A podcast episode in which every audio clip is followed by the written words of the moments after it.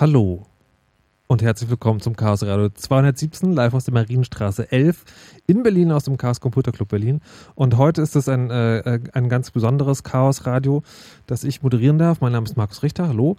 Ähm, und zwar, wenn es in, wenn es in ein Foto geben, also so ein Stockfoto für die heutige Sendung, dann würden das wahrscheinlich die meisten ähm, Mainstream-Medien so darstellen, dass vor einer Tastatur jemand mit einer Skimütze sitzen würde und da ganz, ganz, ganz fies da reinhackt und dahinter noch jemand, der so eine weiße Skimütze auf hat und dem auf einer anderen Tastatur hinterher hackt.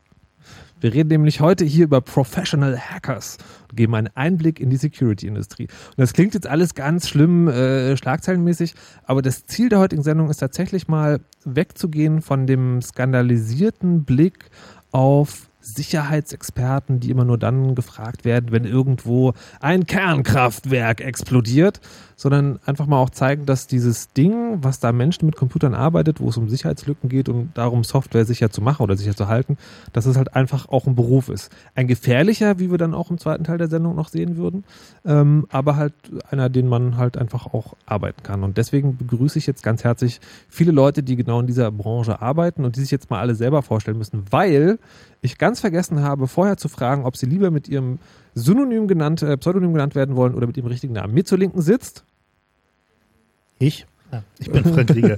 ja, ja, ich äh, arbeite auch in dieser Branche. Sehr gut. Und daneben sitzt? Linus, hallo. Hallo Linus. Und rechts von mir sitzt? Der Zebas, hallo. Hallo. Und ich weiß gar nicht, ob, die, ob wir die Fernzuschaltung auch schon jetzt live haben oder ob die sich noch verabschiedet hat. Nein, ich habe mich nicht verabschiedet. Ah, wer bist du? Ich bin Thorsten oder THS. Hallo Thorsten und THS. So, ähm, und äh, ich würde heute sagen, gerne mit all diesen Leuten darüber reden, was sie äh, in der Security-Branche machen. Und ich möchte natürlich auch gerne wissen, wie sie da hingekommen sind. So thematisch aufgeteilt wird es so, dass wir von der Theorie in die Praxis gehen. Also wir haben erst den Cebas, der ähm, von Uni wegen, wenn ich richtig informiert bin, damit zu tun hat, äh, wie, man Theorie, wie man Systeme theoretisch sicher macht oder hält. Ja, genau. Ich habe das in der Vergangenheit äh, ein wenig von der technischen Seite betreut Heute äh, betreue ich das ganze Thema von der äh, Management- und organisatorischen Seite. Also ähm, Leute oder gewisse Gruppen in Unternehmen sagen, unsere Systeme sind sicher. Ja. Wir haben da so ein schönes Managementsystem implementiert auf Basis eines internationalen Standards, auf dem wir Informationssicherheit oder IT-Sicherheit betreiben sich dann äh, eine Selbsteinschätzung äh, geben, wie sie sich denn selber sehen. Und dann komme ich ganz gerne vorbei und äh, klopfe da mal mit dem Hammer ein wenig an der Fassade rum, um zu schauen, ob das Ganze denn auch Hand und Fuß hat, was die äh, Firmen im Vorfeld über ihr Sicherheitsniveau kommuniziert haben. Das waren viele schöne Worte. Ich habe sie nicht genau verstanden. Ähm, sag nochmal genau, was ist dein Job? Also mein Job ist im Grunde genommen Auditor das äh, Ganze auf Basis der ISO 27001, was halt ein internationaler Standard für Informationssicherheitsmanagementsysteme ist, der sich äh, primär in drei Bereiche untergliedert. Einmal die physische Absicherung von äh, Liegenschaften, Gebäuden, einzelnen Sicherheitsbereichen, dann die technische Sicherheit von, von Systemen halt, wie sichere ich diese technisch ab und äh, dann noch der Bereich der organisatorischen Sicherheit, also welche Regelungen und Richtlinien gebe ich beispielsweise für Mitarbeiter vor, welche Prozesse brauche ich, welche Workflows. Aber also das, das, äh, das, heißt im Prinzip, äh, das hört sich jetzt so ein bisschen an, du fasst eigentlich zu keiner Zeit wirklich eine Tastatur an, sondern das, sind, das ist im Prinzip eine komplexe Checkliste, die du abarbeitest. Na, nicht mit einer Checkliste. Dann wären wir ja im BSI Grundschutz, sondern man äh, lässt sich schon erklären, okay, wir haben jetzt da, sag ich mal in Anführungszeichen, für mich jetzt ist da eine Lücke. Ja. Und dann frage ich erstmal nach, warum besteht denn die Lücke? Ja, nee, nee, aber sozusagen, aber diese Lücke sozusagen, die die siehst du, weil du dir den theoretischen Aufbau des Systems anguckst, nicht genau. die Praxis. Ja, die, die, pra die, die Praxis auch. Also ich packe äh, selber keine Tastatur an, ja. sondern dafür lasse ich halt äh, ganz gerne die Mitarbeiter im Unternehmen das Ganze machen und sage halt, äh, zeigen Sie mir mal das, zeigen Sie mir mal jenes. Okay. Wie ist das bei Ihnen? Aber, genau, aber sagen wir, ja. was ist, ist, ist, der theoretische Blick, in dem du genau. lässt dir das System zeigen Richtig. und kontrollierst, ob die, ob das theoretische, die Architektur sozusagen die genau. richtige ist. Richtig. Okay. Gut, dazu kommen wir gleich genauer. Dann kommt Linus. Linus, was machst du? So ganz kurz erstmal. Ähm, meine Tätigkeit nennt sich IT Security Consultant. Das hört sich schlimm an? Ja. Naja, immer, immer, wenn Consultant vorkommt, denkt man so, oh, heiße Luft. Ja, also ich glaube, Heißluft eher nicht, aber Mhm. äh, das ist jetzt auch nicht so, dass man dann immer in jedem Unternehmen willkommen ist. Ja, aber was ist denn, was ist, also nur mal ganz kurz, was ist denn deine Aufgabe? Was machst du denn? Also im Prinzip, das, das Sicherheitskonzept ist irgendwie fertig. Da ist vielleicht auch schon mal jemand drüber gegangen, der äh, sich jetzt wie Cebas ähm, sehr mit solchen Konzepten auskennt und die Architektur und alles geprüft hat und sagt, okay, jetzt wollen wir mal schauen, was gibt's denn über das, was wir mit mehr oder weniger Standards und Wissen abdecken können, noch darüber hinaus zu holen an Problemen. Also das heißt, da geht's dann wirklich darauf los, dass man sagt, okay, jetzt schauen wir nicht nur theoretisch mit dem Hammer, sondern jetzt nehmen wir wirklich mal einen Hammer, dann werden halt Penetration-Tests gemacht, dann stellt man irgendwann fest, okay, hier und da gibt's Sicherheitslücken, die müssen wir irgendwie abfrühstücken und irgendwie beseitigen. Und dann geht's eigentlich in die Richtung zu überlegen, okay, was haben wir daraus gelernt? Haben wir irgendwie eine, können wir erkennen, was wir falsch gemacht haben als Unternehmen, von den zum Beispiel Anreizen her oder äh, von irgendwie Ausgaben, die wir in bestimmten Bereichen nicht getätigt haben, wo wir sie vielleicht tätigen sollten. Was müssen wir quasi im Unternehmen auch vielleicht ändern, damit uns sowas nicht nochmal passiert? Okay, also aber Penetration Test oder Pen Test wird heute noch häufiger fallen, das Wort vermutlich. Das ist sozusagen, du gehst halt praktisch hin und versuchst ein System kaputt zu machen oder aufzumachen. Also reinzukommen. Ich, ich mache das äh, persönlich weniger, Okay. aber äh, meine Mitarbeiter sind da sehr, äh, oder meine Aber- Kollegen sind da sehr begnadet. aber, du, aber du bist sozusagen ne- eine Stufe praktischer als Cebas, weil du sagen nicht nur die Architektur anguckst, sondern schon sozusagen nach einer konkreten Sicherheitslücke guckst und die dann von deinen Kollegen sozusagen. Also meine, meine Kollegen finden die Sicherheitslücken Ja. und ich arbeite dann eher ähm, mit den Leuten zusammen, denen das auch wirklich zu erklären, weil man häufig das Problem hat, wenn du jetzt einfach nur eine, die Liste mit Sicherheitslücken den Leuten zurückgibst und sagst, in drei Wochen komme ich wieder und dann sollen die weg sein. ähm, Hausaufgabe. Da, das klappt in der Regel nicht. Ja, ja, Oder okay. sie versuchen dann, sie Du bist der Übersetzer. Da, da, da würde ich mich am ehesten sehen. Ja, Okay. ich, also ich mache auch einige bestimmte Arten von Angriffen selber, aber die Ja. sind dann weniger technisch. Okay, kommen wir auch noch dazu. So, dann, äh, dann ist da der THS. Was machst du genau? Ähm, ja, ich, äh, ich sehe mich da auch so ein bisschen bei den ähm, Bereichen, die Cebas und äh, Linus da erwähnt haben. Das heißt, ähm, auf der einen Seite mache ich äh, eben auch solche theoretischen Sicherheitsgeschichten, äh, nur halt in einem sehr viel kleineren Stil. Wir haben dann da eher kleinere Teams, mit denen wir so Sicherheitskonzepte ausarbeiten. Äh, und ähm, am Ende bin ich auch mehr so unterwegs wie Linus. Das heißt, auch mehr so in einer übersetzenden Tätigkeit. Das heißt, ich bin halt auch Security Consultant und auch Penetration Tester, je nachdem, wie man das nennen mag. Das heißt, ich arbeite eigentlich auch sehr technisch und gehe da sehr in die Tiefe. Und auf der anderen Seite versuche ich halt den Leuten halt auch zu erzählen, warum sie bestimmte Probleme haben und wie sie die halt langfristig in den Griff bekommen können. Und äh, da bin ich dann halt im Grunde genommen so unterwegs wie Linus auch. Das heißt, wir gucken, ob die Theorie und die Praxis irgendwie auseinandergehen und oder ob das da halt irgendwie ähm, äh, alles so funktioniert, wie es in der Theorie funktionieren sollte und schauen dann halt einfach, was die Ursachen sind. Ansonsten äh, bin ich oder ich mit meinem Team doch äh, mehr technisch unterwegs. Das heißt, wir gehen mehr in die Tiefe, kriegen halt auch eher so die Jobs an die Backe, äh, wo wir halt Schwachstellen suchen sollen oder Lücken in irgendwelchen Prozessen suchen sollen. Das heißt, auf der einen Seite bekommen wir Software- oder Hardware-Komponenten vorgesetzt und sollen damit halt bestimmte Dinge tun, also je nachdem, was für ein Bedrohungsszenario da für die entsprechenden Kunden wichtig sind. Also ne, die einen wollen halt irgendwie verhindern, dass Geräte geklaut oder kopiert werden können. Die anderen wollen sicherstellen, dass keine unbefugten Leute Zugriff auf bestimmte Daten bekommen können. Und dann schaut man halt, wo sind die Risiken am höchsten und welche Daten sind am schützenswertesten. Und dann äh, gehen wir da halt technisch in die Tiefe und versuchen dann da eben Fehler zu finden. Wenn wir da keine Fehler finden, heißt das nicht, dass da keine Fehler gibt. Aber dazu- das ist halt äh, ja, normal. Ansonsten bekommen, also was wir halt auch oft machen, sind halt so Tests, Sicherheitsuntersuchungen, wo wir uns so verhalten sollen, wie Kriminelle das auch tun.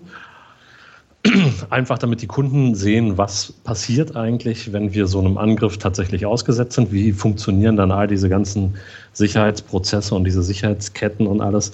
Das heißt, wir machen halt auch so Red Team Pentests und machen und verhalten uns dann eher auch unkonventionell und okay. halt auch sehr speziell. Dazu das heißt, wir bauen auch äh, eben Angriffswerkzeuge, um äh, ja, Dinge zu überlisten. Dazu kommen wir dann später noch genau. Ähm, und jetzt hat man schon gesehen, ne, also die, das, äh, das Klischeebild ist ja sozusagen, alle Leute, also alle, also wenn man so hört, Sicherheitsexperten und Security Consultants, hat man immer so im Kopf genau das, was THS jetzt als letztes erzählt hat. Aber man sieht jetzt schon sozusagen, die Arbeit besteht aus viel, viel mehr und ich vermute auch äh, viel weniger glamourös. Und dann haben wir hier noch Frank auf dem Sofa. Der macht ja dann sozusagen die Gegenseite, wenn man so will. Erklär doch mal kurz. Ähm, naja, also ich bin, bin zuständig in meinem Unternehmen halt für die technologische Seite von Sicherheitsprodukten. Also wir versuchen Dinge ein bisschen besser und sicherer zu machen. Also dafür zu sorgen, dass die Produkte, die wir bauen, zumindest schwieriger anzugreifen sind, als man so allgemein erwartet. Ähm, so, also wir machen halt verschiedene Dinge. Also zum einen halt äh, Verschlüsselungstechnologie, zum anderen äh, bauen wir auch Systeme, mit denen man erkennen kann, ob man zum Beispiel angegriffen wird. So, also verschiedene Netzwerkebenen. Ähm, und da ist halt die Herausforderung primär, äh, keine Fehler zu machen, also jedenfalls keine einfach vorherzusehenden Fehler zu machen. äh, und natürlich halt irgendwie up to date zu bleiben, was halt irgendwie so Angriffsmöglichkeiten, Angriffswege angeht, die auch schon vorher zu ahnen, also zu sagen, okay, selbst wenn es da jetzt noch keinen konkreten Angriff gibt, ähm, aus der Erfahrung heraus, wenn man da schon eine Weile in der Branche unterwegs ist, dann kann man schon so ahnen, so bestimmte Arten von Software oder bestimmte Arten von Protokollen ähm, werden einfach kaputt gehen, auch wenn sie heute gerade noch nicht kaputt sind, mhm. einfach aufgrund ihrer Struktur, die dann wegzulassen, beziehungsweise so abzukapseln, dass sie halt irgendwie nicht zum Problem werden. Und das dann halt schon so weit im Vorfeld zu tun, dass man dann, wenn irgendjemand mal anfängt, auf diese Art von Protokoll oder diesem, diesem Interface rumzuhacken, dann bei uns nichts zu holen ist. Okay, du machst also, du versuchst es im Prinzip richtig zu machen. Was die anderen drei versuchen kaputt zu machen, versuchst du von vornherein richtig zu machen. Ja, wobei natürlich da auch eine Menge, eine Menge kaputt machen dabei ist. Also insbesondere halt so die Arten von Produkten, die wir machen, haben sehr viel mit Reverse Engineering zu tun. Also damit die Systeme sehr tiefgründig zu verstehen, um dann halt auch zu verstehen, wo die Sicherheitslücken ja. sind und die dann ausschließen zu können. Also ist beides kaputt machen und richtig machen in einem sozusagen. Okay. Gut, das ist sozusagen jetzt, äh, hat schon eine Viertelstunde gedauert, aber ist der grobe Überblick über die Sendung heute, mit der wir jetzt anfangen. Hallo und herzlich willkommen nochmal. Ähm, und ich würde, ich würde sagen, wir machen die Runde jetzt nochmal und dann ein bisschen ausführlicher. Und ich würde gerne aber von euch allen auch wissen, wie ihr da überhaupt hingekommen seid, das zu machen, was ihr macht. Weil, wenn man, wenn man so ein, so ein, wie heißt das, Professional Hacker von der Security Industry im Fernsehen sieht, dann denkt man so, ha, das ist dieser Professional Hacker von der Security Industry, der hat das quasi schon, der ist so geboren worden mit der Skimaske auf dem Kopf. Cebas. Ja. Wie wird man ISO, wie, wie heißt ISO 2007? Nein, ISO 27001. Das werde ich bestimmt heute noch ein paar Mal falsch machen. ISO 27001 Nachprüfer. Was ist dein Werdegang? Wie bist du überhaupt dazu auf die Idee gekommen, das zu machen? Ja, du fängst halt irgendwann einfach an äh, zu sagen, okay, wir machen jetzt das System mal sicher und dann. Moment, Moment, Moment. Ja. Du bist da nicht auf die Welt gekommen und hast dir dann so mit fünf gedacht, jetzt machen wir mal Systeme sicher. Ich meine, ich meine, es, ich meine ja. es wirklich sozusagen von, also von Anfang an. Wo ist der Punkt gekommen, wo du dir dachtest, okay, ich möchte jetzt mit diesem, mit diesem System sicher machen, das könnte irgendwie was Langfristiges sein. Was ist da passiert? Wo das, das viel dazwischen passiert. Aber das würde den, den Abend oder den Rahmen auch sprengen. Aber ich habe mich äh, beruflich eine lange Zeit damit auseinandergesetzt, Kommunikationssysteme halt sicher zu gestalten und eine sichere Architektur zu erzeugen. Aber, aber du musst, man muss doch irgendwie anfangen. Hast du, hast du sagen, äh, bist du nach dem Abi direkt äh, Informatik studiert und das war sofort eine Fachrichtung? Nein, ich habe äh, eine Ausbildung zum IT-Systemelektroniker gemacht, nebenher Informatik studiert und dann irgendwann äh, für mich entschieden, ja, Informatikstudium werde ich nicht beenden, okay. sondern der Beruf frisst halt einfach zu viel Zeit. Und äh, im, im Zuge dessen dann halt einfach gesagt, ja, okay, wir sollen immer sichere Systeme bauen. Und dann sind zehn Leute, die sagen, die sind sicher, aber keiner guckt wirklich nach, ob es so ist. Und dann habe ich für mich entschieden, ja, man muss halt, oder ich möchte mich gerne in dem Bereich halt spezialisieren und weiter darauf eingehen und habe dann Vielzahl von Weiterbildungen und Seminare gemacht, die halt in den Bereich gehen, wie man prüfen kann, dass Systeme sicher sind, welche Methoden man dazu anwenden kann um halt dementsprechend äh, sicherstellen zu können. Und hast du auf diesen Weiterbildungen gelernt, ja. wie das geht, oder waren die nur dazu da, dass du quasi jetzt einen Schein hast, wo du vorzeigen kannst, okay, ich weiß, was eine ISO 27001 ist? Ja, man Weil, also, ich, also der ja. Hintergrund der Frage ist der, ich habe Informatik studiert ja. und nie richtig programmieren gelernt. Oh, also weil, weil für mich war das sozusagen so, äh, im Grundstudium war das alles so, also relativ einfach. Mhm. Und dann sozusagen mit Eintritt Hauptstudium wurde auf einmal erwartet, dass man natürlich weiß, wie man diverse Programmiersprachen umgeht, dass man da die Grundkonzepte kennt, etc. etc. So, das, also das wurde auf einmal erwartet. Und deswegen die Frage, lernt man dieses, dieses Systemarchitektur überprüfen, lernt man das in diesen Fortbildungen tatsächlich oder muss man das schon können? Das musst du schon können. Wo lernt man das denn? Das, das kannst du auch durch äh, Seminare und Weiterbildungen lernen oder halt im, im, im Hauptstudium. In meinem Hauptstudium nicht. In Gut. deinem Hauptstudium? Aber, du, aber ja. du, du, hast das sozusagen, das tatsächlich sozusagen offiziell genau. so Seminar. Okay. Ja, richtig. Ich habe noch weitere Seminare gemacht, um mich halt mit Architekturschaubildern oder Architekturaufbau, äh, wie sich Architekturlandschaften noch gestalten können, äh, wo da Risiken sind, äh, durch Seminare halt weitergebildet und halt durch Praxiserfahrung. Okay. Was, was, man, was man so an, an eigenen Fehlern gemacht hat beim Aufbau solcher Architekturen. ich, ich wollte gerade fragen, was war denn deine erste Praxiserfahrung? Äh, meine erste Praxiserfahrung war, als wir eine First-in, Last-out-Kommunikationslösung äh, aufgebaut haben, dass man dann doch einige Sachen äh, vergessen hat in der Absicherung und dann doch nicht das erzielte was, Ergebnis. Was, was, war das für eine Kommunikationslösung? Äh, Satellitenkommunikation.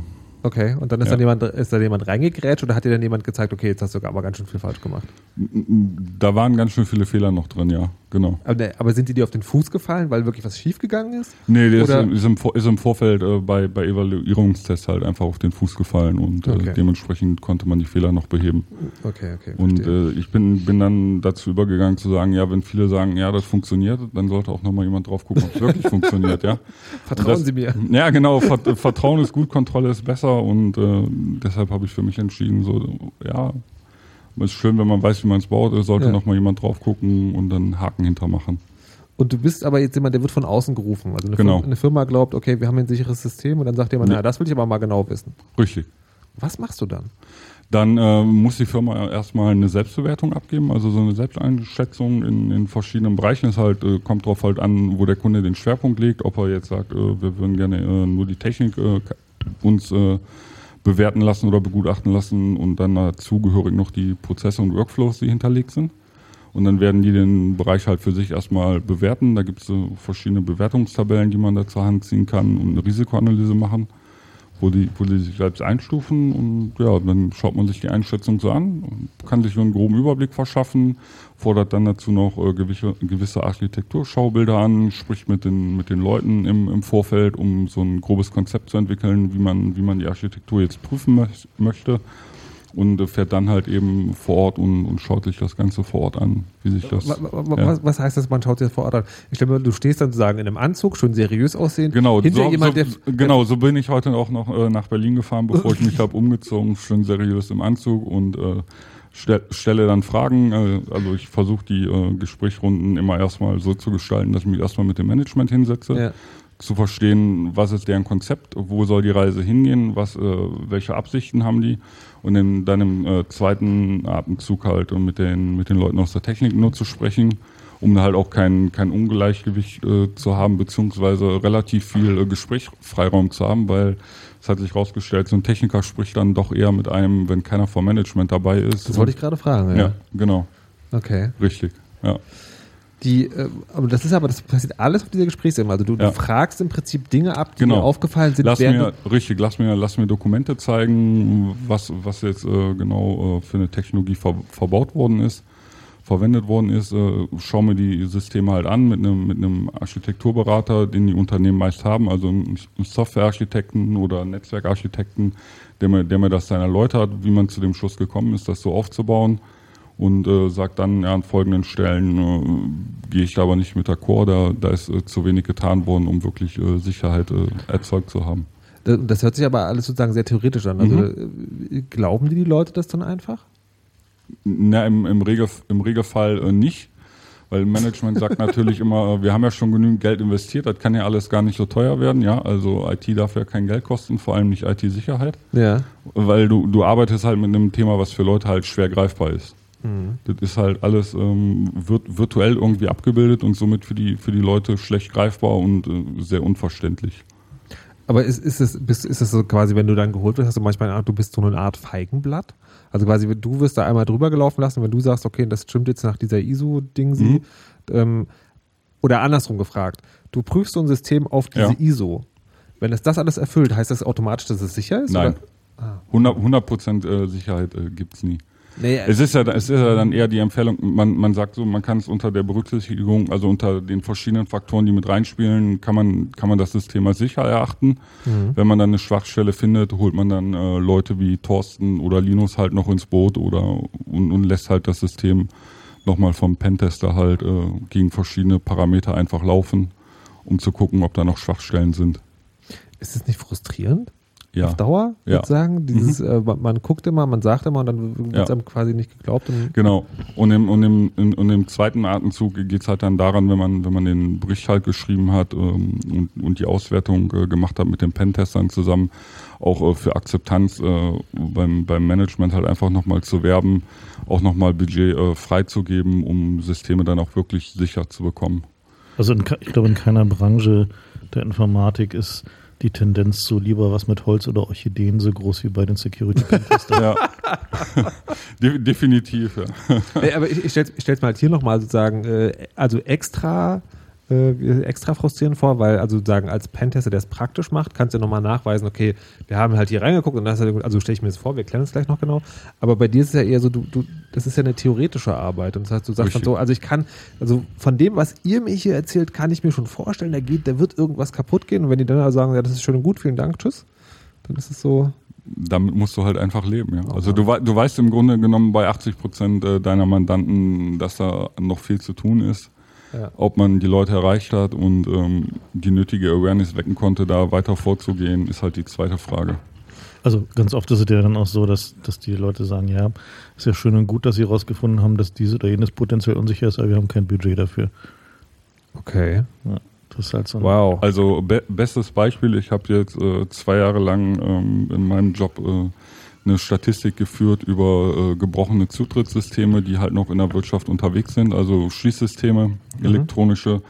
Und ich muss äh, sagen, bei der Auswertung äh, sind erschreckende Zahlen rausgekommen. Also 70 Prozent der Systeme, die bei Unternehmen im, im Einsatz sind, sind äh, so gebrochen, dass so mit, mit, einem, mit einem Gerät, wo du, wo du, wo du den, äh, die Schließkarte halt ähm, mit, mit deinem Telefon im Grunde genommen äh, kopieren kannst, kannst, kannst das äh, Signal der Karte aufnehmen, den Schlüssel kopieren und dir somit Zutritt zu einem Unternehmen verschaffen, ohne dass es jemand mitbekommt. Und äh, den Unternehmen ist es teilweise wirklich egal, wenn man es ihnen sagt. Und es sind keine kleinen Unternehmen, wo kein Kapital zur Verfügung steht, das Ganze zu ändern. Nein, da sind noch große Konzerne dabei. Ihre Daten ist jemand, sicher. Ist, bis jemand kommt und das demonstriert. Erst dann wird eben Budget für solche neuen Sicherheitsmechanismen oder irgendein Update auch bereitgestellt. Also das ist halt so, dass die Penetration-Tester dann kommen und im Grunde genommen die Leute dabei unterstützen, das Budget für ihre Sicherheit äh, zu erhöhen. Warte mal, ich verstehe es richtig. Also sie kaufen dich ein, damit du theoretisch drauf guckst äh, ob was sicher ist. Wenn du sagst, das ist nicht sicher, wird, bevor Geld dafür ausgegeben wird, es sicher zu machen, wird nochmal Geld ausgegeben, um zu zeigen, dass es wirklich nicht sicher ist. Genau.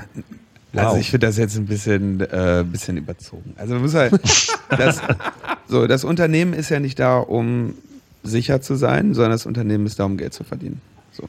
Entsprechend ähm, haben die natürlich auch einen Fokus darauf. Und wenn sie jetzt irgendwie etwas Neues machen oder so, ne, also irgendwie ein Produkt rausbringen oder ein Mobilfunknetz bauen zum Beispiel oder irgendwas, ja, dann, dann wollen natürlich erstmal, dass dieses Ding funktioniert. Und IT-Sicherheit hat immer so dieses Problem, dass es potenziell unendlich viel kosten kann und man nichts für dieses Geld bekommt, außer dass man Geld nicht verliert. Und das ist immer schwierig ähm, zu ver verargumentieren. Ja? Das heißt, wenn du ähm, eine gute Sicherheitsabteilung hast, die du mit viel Geld äh, bezahlst, dann wirst du am Ende des Jahres äh, auf diese Sicherheitsabteilung blicken und sagen, hm, die machen mir den ganzen Tag nur Ärger. Die gehen in, jeden, in, jedes neue, in jedes neue Geschäftsfeld rein, was ich habe, in jedes neue Produkt, was ich auf den Markt bringen will und ähm, verderben mir den Spaß. Ja? Die sorgen dafür, dass sich der, ähm, dass sich der Projektplan verzögert, weil die dann irgendwann sagen, ja, so und so könnt ihr das nicht machen, dann müsst ihr noch hier was machen. Und dann äh, kommen meine Projektmanager zu mir und sagen, ey, diese, äh, diese Sicherheitsheinis sind wieder da und äh, ich kann meinen, ich kann meinen versprochenen äh, Milestones irgendwie nicht halten oder so. Ja, das ist der, der Ruf, den eine funktionierende und Abteilung IT-Sicherheit im größeren Unternehmen, äh, unter dem sie leidet. Ja, und gleichzeitig merken die aber auch, oh, das wäre aber schlecht, wenn wir jetzt irgendwie ein Problem bekommen. Ne? Da kommt dann der CEBAS, der sich wahrscheinlich, wie jetzt auch an dem Beispiel Schließsysteme, dann auch erstmal um die Sicherheit des Unternehmens als solches bemüht. Ja? Also wie sind eure Türen? Ne? Habt ihr irgendwie vernünftige Smartcards oder ist das irgendwie was, was in seit den 90er Jahren irgendwie ähm, als Treppenwitz äh, gehandelt wird? Ähm, habt ihr irgendwie, wie geht ihr mit, mit sicheren, mit, mit ähm, vertraulichen Daten um oder so? Ne? Also seid ihr als Unternehmen erstmal sicher. Und dann kommt so eine zweite Teil, wo man vielleicht sagt, okay, das Unternehmen hat jetzt ein Produkt oder eine Dienstleistung oder so und will einen bestimmten Teil seiner, seines Geschäftsfeldes nochmal genauer prüfen lassen. Ja?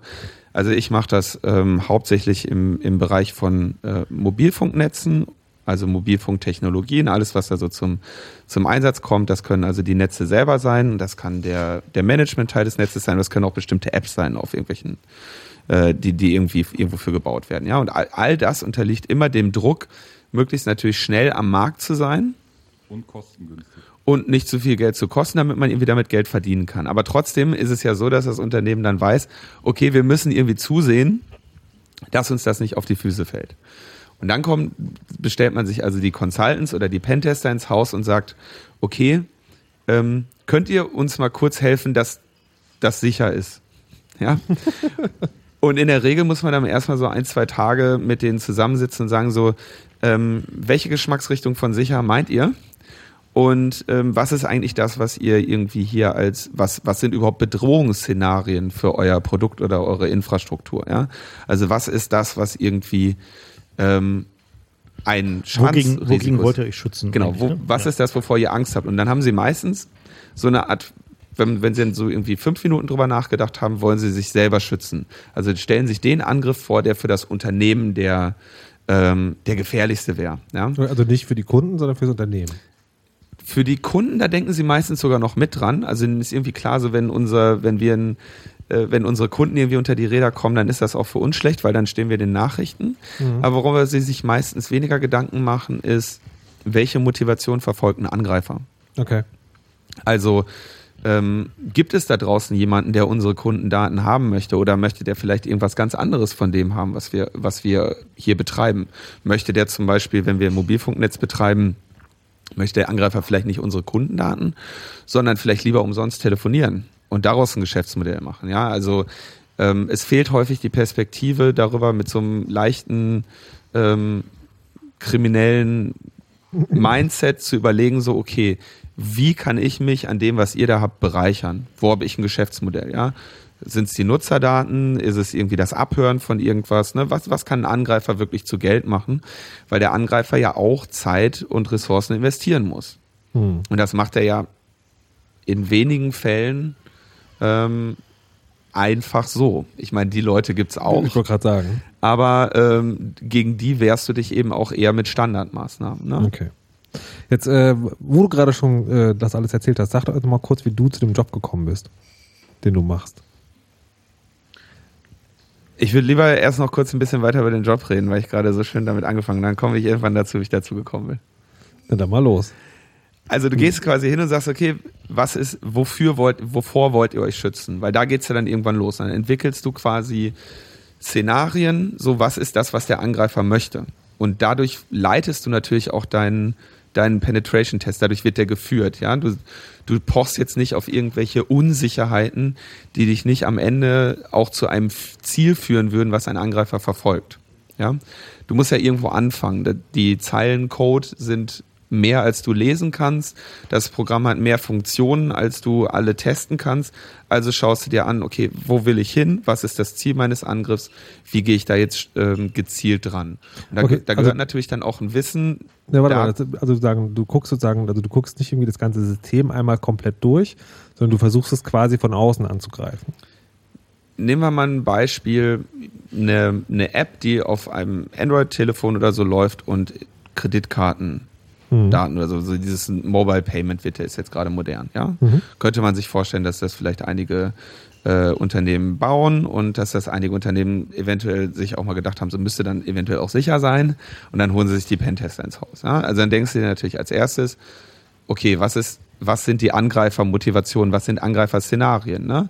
Ich kann anderen Leuten die Kreditkartendaten klauen, ich kann versuchen, in, im Namen anderer Leute Transaktionen durchzuführen. Da gibt es also so verschiedene Angriffsszenarien, die so ein Produkt erstmal ähm, Und die, Kennzeichnen. die entwirfst du. die entwerfen wir dann gemeinsam und dann versuchen wir die dementsprechend auch uns dem Produkt zu nähern. Also was tut dieses Produkt dagegen? Also, Wobei man dabei bedenken muss, dass äh, diese, die Angriffsmöglichkeiten können ja nicht zwingend nur rein technischer Natur sein. Na, also, also gerade halt in, in diesem ganzen Bereich, was irgendwie so mit Mobilfunk und Payments zu tun hat, sind sehr viele Angriffe Kombinationen von organisatorischen und technischen Schwächen. Also zum Beispiel, nehmen wir mal so die, gerade das klassische Beispiel, ähm, die SMS-TAN. Ne? Also wenn du halt irgendwie einen, äh, eine, äh, bei, der, bei der Bank sagst, okay, ich würde gerne die TAN für meine Transaktion im Online-Banking per SMS bekommen. Äh, da gab es dann halt natürlich allerhand so technische Angriffe, so mit einem IMSI-Catcher bauen oder irgendwie aufs Telefon von dem Angegriffenen halt irgendwie Trojaner aufspielen oder ihn dazu kriegen, dass er diesen Trojaner installiert und so. Also halt so richtig so Hackerangriffe. Und der erfolgreichste Angriff, der aber tatsächlich auch so mehrere Millionen gebracht hat, war, dass die Leute sich einfach ähm, eine, als Händler ausgegeben haben, als Telekom-Händler und sich für ihre Opfer eine Zweit-SIM-Karte haben ausstellen lassen. Und dann haben sie die SMS halt einfach auf diese Zweit-SIM-Karte bekommen, die sie sich halt mit einer äh, ja, äh, Social Engineering erlangten äh, Händleridentität haben zuschicken lassen. Aber Der ist Weg das, des geringsten Widerstands. Genau. Die Hacker sind genauso faul. aber ist, ist Die Eintrittswahrscheinlichkeit bei so technisch äh, komplizierten äh, Angriffstechniken war halt zumindest früher auch noch nicht so hoch. Das heißt eben der Angriff mit irgendwelchen IMSI-Catchern und was ich was wie SMS lesen über Remote und so weiter, das war in, vor einigen Jahren noch überhaupt nicht denkbar, dass das überhaupt durchführbar ist. Und deswegen wurden halt diese Risiken von den Unternehmen äh, weniger ja, hoch äh, klassifiziert, die wurden einfach anders gewichtet. Und plötzlich, ein paar Jahre später, sind IMSI-Catcher bezahlbar oder leicht äh, diese, diese Protokolle kaputt gegangen und alle wissen Bescheid, wie man das mit Hausmitteln kompromittieren kann. Und auf einmal ist halt das große Problem da. Und dann kann man sich hinstellen, told you so, aber man kann halt genauso gut eben mit den Unternehmen zusammen halt irgendwie Lösungen dann ausarbeiten, wie sie damit am besten umgehen. Und MTAN ist halt einfach überhaupt nicht geeignet mehr. aber, aber Genau, ist, also ich meine, MTAN ist halt auf mehreren Ebenen kaputt, das muss man halt eben verstehen. Also es gibt halt technische Angriffswege ähm, aufs Telefon, auf die Verbindung zum Telefon, aber eben auch organisatorische, wenn man einfach sich quasi die Identität des Angreifers mithilfe von einem Brief und zwei Telefonaten irgendwie aneignen Ja. kann, dann hat man halt auch verloren. Und diese- aber, aber diese- sozusagen, aber ist das sozusagen wirklich, also sich das auszudenken, also auch die nicht technischen Angriffsszenarien, ist das auch deine Aufgabe, Linus? Ja, natürlich. Okay, das also sozusagen- alles, ab, äh, im Prinzip alle Annahmen ähm, und natürlich anfangen, äh, oder anzufangen bei dem Weg des geringsten Widerstandes und sich dann hochzuarbeiten. Mal, häufig kommt man von der Zeitbeschränkung gar nicht über diesen Weg des geringsten Widerstandes das- hinaus, weil genau. da schon die Liste zu Ja, lang da, da, da also zu, das zu, funktioniert auch immer. zu Budget würden wir tatsächlich auch noch kommen. Wir haben eine Frage aus dem Publikum. Ja, nur eine ganz kurz lustige Anekdote noch zu diesen äh, SMS-Geschichten. Es gibt ja auch so diese Geiz des Geil-Mentalität bei den Firmen, die dann darauf reingefallen sind, dass äh, Händler ihnen sehr günstig diesen Versand der SMS für die M-Tans verkauft haben. Und die wurden dann über das äh, von Privatkunden aufgekaufte SMS-Budget von Privathandys verschickt. Ähm, und das hat dann halt auch jemand rausgefunden, dass da so komische Tans dann von Privathandys verschickt wurden. Also auch da hast du eine wunderbare Angriffsmethode gegen Firmen, weil sie halt auch kein Geld ausgeben wollen. ja, wenn sie sparen wollen, haben sie eigentlich schon fast immer verloren. Also gerade gerade in diesem Aber das, Sicherheitsbereich. aber das finde ich auch schon sagen, das ist eine schöne Sache, die man heute gelernt hat, dass man, dass, äh, dass quasi IT-Sicherheit für Leute, die nur das BWL im Auge haben, halt erstmal keinen Gewinn bringt. Also eine IT, also eine IT-Abteilung in der Firma macht keinen Gewinn, sondern verhindert nur Verluste. Das kann man Ja. also schlecht darstellen. Linus, du musst aber noch erzählen, wie man überhaupt dazu kommt, dass man einen Job kriegt, wo man sich ausdenkt, wie man mit möglichst geringen Widerstand Systeme kaputt macht oder ausnutzen kann. Ich habe, ich bin da einfach irgendwie drangekommen. Ich habe, äh, ich habe eigentlich Psychologie studiert und Okay. habe mich aber als Das macht fast schon wieder Sinn. Also ich habe mich seit irgendwie halt immer ein bisschen damit auseinandergesetzt, so Sicherheitssysteme auszutricksen oder dann zu überlegen, wie ich selber welche baue, die ich nicht mehr überwinden kann. Und das ist ja auch eine, das ist ja eine, eine, eine interessante Problemstellung, die nie wirklich zum Ende kommt. Mhm. Also ich komm, das absolut sichere System gibt's irgendwie nicht.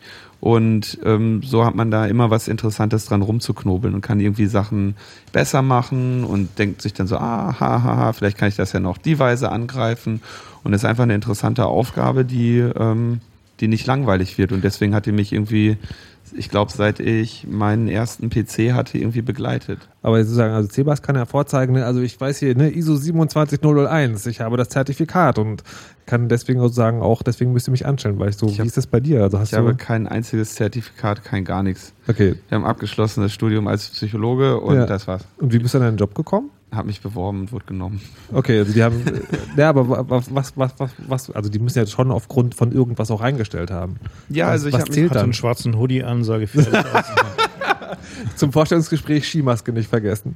Also viele Leute, die in der IT-Sicherheit arbeiten, haben sich eben, sag ich mal, außerhalb eines Informatikstudiums und klassischer zertifizierbarer beruflicher Laufbahn äh, durchaus mit IT-Sicherheit auseinandergesetzt und da das eine oder andere äh, Wissen vielleicht auf unkonventionellem Wege erlangt. Also der, der Klassiker ist tatsächlich nicht, dass du das im Studium lernst, sondern dass du dir das selber beibringst. Also es ist halt tatsächlich ist der, die Grundvoraussetzung ist halt einfach eine unbändige Neugier und äh, der Wille, Zeit in das Verständnis von Technologie reinzustecken. Ähm, ich sage halt immer so zu Leuten, die sich bei uns bewerben, so die halt, sag mal, so nur rein Informatik studiert haben und sonst nichts weiter getan haben. Weißt du, versuch lieber einfach Dinge zu machen, die ein bisschen unkonventionell sind. Versuch halt irgendwie Systeme zu verstehen und selber zu programmieren, die, die jetzt über das hinausgehen, was du im Studium gelernt hast. Und ähm, ja, halt, ich meine, wie ein Hacker zu denken, erfordert halt eben auch das Interesse zu haben und es nicht nur zu machen, weil man halt irgendwie gerade da eine geile Karriere wittert. Also wenn du halt, wenn du halt da so anfängst mit irgendwie so einem naja, äh, hm, was ist denn der Teil von Informatik, wo man am meisten verdienen kann? So hm, Java Enterprise vielleicht nicht mehr so, werde ich doch Hacker. Das funktioniert so nicht. Ne? Also du solltest halt schon irgendwie ein, ein tiefgehendes Interesse dafür haben und gewisse, ja, einen gewissen Drive haben, glaube Aber- ich. so. aber Man Diese- muss auch sagen, dass an, der Universität, an den Universitäten mittlerweile sehr wohl sehr gute Security-Vorlesungen und Seminare angeboten werden, was sicherlich hilft, wenn man eben diese grundsätzliche Neugier halt auch mitbringt. Also das ist eben das, was man an der Universität nicht lernt. Also beim, ich vermute, oder das, was bei uns im Unternehmen so, dass die Strategie bei den ähm, Bewerbungsgesprächen ist, oder die ist eigentlich ein Fachgespräch zu führen. Also ich führe bei uns immer so die, mach so die erste Hürde in den Vorstellungsgesprächen und in der Regel denke ich mir dann irgendein Problem aus und versuche mit dem Kandidaten oder mit der Kandidatin einfach darüber zu sprechen. Was, worüber denkst du dir jetzt nach? Was ist der naheliegendste Angriff? Äh, wo, wo kümmerst du dich als erstes drum? Wa, ne, wie geht's dann weiter? Äh, wo, wo geben wir unser Geld aus, um zu, um zu schauen, dass wir es sicher machen können? Weil das Entscheidende bei dieser Tätigkeit, was ja, was man auch immer so denke ich, oft genug in Erinnerung rufen muss, ist, wir sind ja nicht nur da bei den Unternehmen, um unseren eigenen äh, Spaß zu haben und zu sagen, guck mal, hier habe ich gehackt, äh, wuppdidu, äh, jetzt gehe ich zum nächsten. Ja, sondern äh, das Unternehmen hat ja erst was davon, wenn du sagst, okay, und jetzt haben wir wirklich was geschaffen oder eine Änderung vorgenommen, die dieses Produkt jetzt wirklich sicherer gemacht hat. Erst dann haben sie ja wirklich was von ihrem Geld. Und ähm, das ist also quasi so dieses Hin- und Herreden, so, ne? Das kriegt man eigentlich relativ schnell raus, ob da eine Person ist, die dieses Mindset hat oder eben nicht. Und man hat häufiger Leute, die halt irgend, also gibt's dann irgendwie so im, auch manchmal in, in so ein Extrem, dass die Leute halt nicht Risiken abzuwägen wissen, ne? Irgendwie sagen, das muss alles sicher sein, das muss alles sicher sein, da kommst du in dem Job halt auch nicht weit mit. Ne? Also du musst halt irgendwie so überlegen, okay, was sind, wovor habe ich Sorge, was sind die, was sind die Probleme, die ich habe und ob dann jetzt irgendwie alles äh, verschlüsselt ist oder nicht oder so, das ist dann eben irgendwann sprengt dann wirklich halt auch den Rahmen. Mhm. Also zu überlegen, was mache ich hier mit begrenzten Ressourcen, was ist das, wovor ich mich schützen will und darüber so ein bisschen nachzudenken, das kriegt man relativ schnell raus. Und das ist sozusagen, man muss, man muss auch anfangen, pragmatisch zu werden. Das, Ja, das, ist total. ganz, ganz, Also- das ist ganz, ganz wichtig in der Branche und das fehlt halt bei vielen, weil man äh, verschiedene Risiken gleich einfach von vornherein gleich gewichtet und da ist halt auch die Kunst drin äh, zu sehen, wie muss ich äh, gewisse Risiken ganz einfach klassifizieren und halt eben auch entsprechend mit Budget behandeln, um, um das Thema äh, zu treiben und die, die größten Schwachstellen erstmal zu beseitigen. Also bei größte Schwachstelle eigentlich immer heißt geringster Aufwand für den Angreifer, größtmöglicher Gewinn für den Angreifer. ne? Also du musst Genau. halt, du musst halt beim Denken wie ein Angreifer erstmal primär, also entweder wie ein geheimdienstlicher oder wie ein, wie ein krimineller Angreifer, daran denken, wie kommt er am einfachsten zu seinem Ziel. Und die Lücken machst du als erstes zu. Ja, nicht Gewinn für den Angreifer, sondern Schaden für das Unternehmen. Nee, das na, ist ja das, vom was- Ja, Angreifer, beides. Nee, also, der Angreifer, ich meine, der Angreifer ist ja sozusagen erstmal primär, also entweder ist er Information oder hinter Geld her. Ne? Nee, aber da, Genau. Und die, und die, äh, und gut, manchmal gibt es auch Leute, die halt nur einen Reputationsschaden fürs Unternehmen erzeugen wollen, aber am Ende ist ja dann. tritt ja meistens ein. ja, gut, wenn, ja, je nachdem, ne? wenn es bekannt wird oder nicht, aber wenn du halt als Unternehmen jetzt nur daran denkst, was könnte dir dann am meisten schaden, übersiehst du halt möglicherweise den Angriff, der, den du vielleicht als gar nicht so schädlich ansiehst, so erstmal, der aber äh, für einen Angreifer extrem attraktiv ist. Ne? Also gerade im, Te- Telekommunikationsbereich, wo es halt irgendwie diese Premium- und Mehrwertdienste gibt, so, naja, der Schaden ist aus der Perspektive von so einer Telco halt, keine Ahnung, vielleicht so 20, 30 Millionen im Jahr ist noch zu verschmerzen. Aber aus der, der Sicht von Kunden, die dann halt das auf der Rechnung haben, zum Beispiel, weil es halt falsch gebucht ist, ist es natürlich extrem bitter. Und da entsteht dann halt eben wiederum der Reputationsschaden. Aber da äh, möchte ich trotzdem mal fragen, ob ob es trotzdem diese Mentalität gibt. Also weil äh, es ist ja, glaube ich, im Bankbereich so, dass die, ne, also irgendwie so EC-Karten und Kreditkarten, das, das ist ja nicht sicher und das weiß man. Und man machen, also je größer das Unternehmen ist, desto stärker ist die Risikoabwägung. ne? Also es halt je, also je, je größer so ein Unternehmen, was den Umsatz ist, angeht, äh, desto mehr sagen die, okay, wenn ich jetzt sieben Millionen ausgeben muss, um dieses Problem zu lösen, mein Schaden ist aber eigentlich nur so ein bis zwei Millionen pro Jahr, dann kann ich es noch zwei, drei Jahre liegen lassen und mache es halt erst übernächstes Jahr. guckt Fight Club. Geht sogar noch ein bisschen, das geht sogar eigentlich noch weiter. Teilweise werden Systeme absichtlich erstmal technisch unsicher gehalten, weil man dadurch einen anderen Vorteil erlangt. Also ein Beispiel dafür sind zum Beispiel Internet of Things. Äh, Internet of Things, don't get me started. Nehmen wir mal was noch kritischeres. Ähm, Kreditkarten in den USA waren bis vor zwei Jahren ungefähr nur mit Magnetstreifen. Magnetstreifen kannst du einfach auslesen und kopieren. Also diese Dinger hatten einfach keinen Kopierschutz. Und die wurden am laufenden Band missbraucht. Und die Kreditkartenunternehmen haben sich einfach gesagt, okay, wunderbar, wir schauen uns einfach die ganzen Buchungen an und gucken nach untypischen Mustern. Ja? Schauen zum Beispiel, was weiß ich, wenn ich irgendwie heute um, um 18 Uhr bei mir nebenan, wo ich jeden Montagabend tanke, tanken war, dann war ich wahrscheinlich nicht drei Stunden vorher in dem rumänischen Nachtclub und habe da äh, 10.000 Euro umgesetzt. Ja. Ja. Und machen also quasi einfach Plausibilitätsanalysen auf das Verhalten ihrer Kunden. Und sagen, okay, wir haben ein völlig unzulängliches technisches System, was uns jedes Jahr irgendwie sogar ein paar Milliarden oder eine Milliarde Fraud einfährt. Wir verdienen aber hunderte Milliarden. Und deswegen sagen wir, diese, dieses Prozent Fraud, das können wir uns leisten. Und das nehmen wir als technische Einstiegshürde für jeden anderen, als, oder als finanzielle Einstiegshürde für jeden anderen, der uns Konkurrenz machen möchte. Weil so ein unsicheres System Ah, okay. ähm, quasi betreiben zu können, ohne dass es ihm vollständig um die Ohren fliegt, muss sich erstmal jemand leisten können. Und jedes sicherere System geht in der Regel mit ähm, komplexeren ähm, Problemen oder komplexerer Anwendung für den Kunden einher oder mit größeren Investitionen in Lesegeräte. Und das Also haben die also jahrzehntelang kostet- glücklich gemacht. Also Kostet diese- einfach mehr. Also diese, diese ähm, Risikoabwägung, äh, wie es so schön heißt, ist eben auch äh, einer der Teile, die die Leute dann irgendwann dazu bringt zu sagen, so ich will doch lieber was mit Holz oder Orchideen machen. Guckt Fight Club. weil genau guckt Fight Club, weil wenn man sich, wenn man sich diese, äh, also wenn man das dazu häufig und oft genug gesehen hat, äh, wie zynisch dann da teilweise entschieden wird, also wie auch wie, wie, wie krass diese Abwägungen sind, ähm, dann hat man da irgendwann auch nicht mehr so richtig viel Lust drauf. Ne? Also das ist halt so ein, also gerade halt in, äh, in der strategischen äh, IT-Security-Beratung wird das dann halt auch schnell ganz schön doll eklig. So, also wenn die Leute halt anfangen, ihre, die, ihre Risikoabwägungen dann halt auch äh, offen darzulegen. Ja? Also und zu sagen, so, okay, also Unternehmen vergleichbarer Größe haben, als sie neulich gehackt wurden, irgendwie nur einen Aktienkursverfall von 0,5 Prozent über zwei Wochen gehabt hm, wenn uns jetzt hier unsere 30 Millionen Kreditkartenkundendaten verloren gehen, heißt es, es kostet uns maximal 500 Millionen. Aktienkurs und vielleicht noch ein bisschen hier und da kosten so. Mhm. Das ist also ein Risiko, was wir eingehen können. Hingegen, wenn wir unser System komplett umstellen würden, würde uns halt drei Milliarden kosten.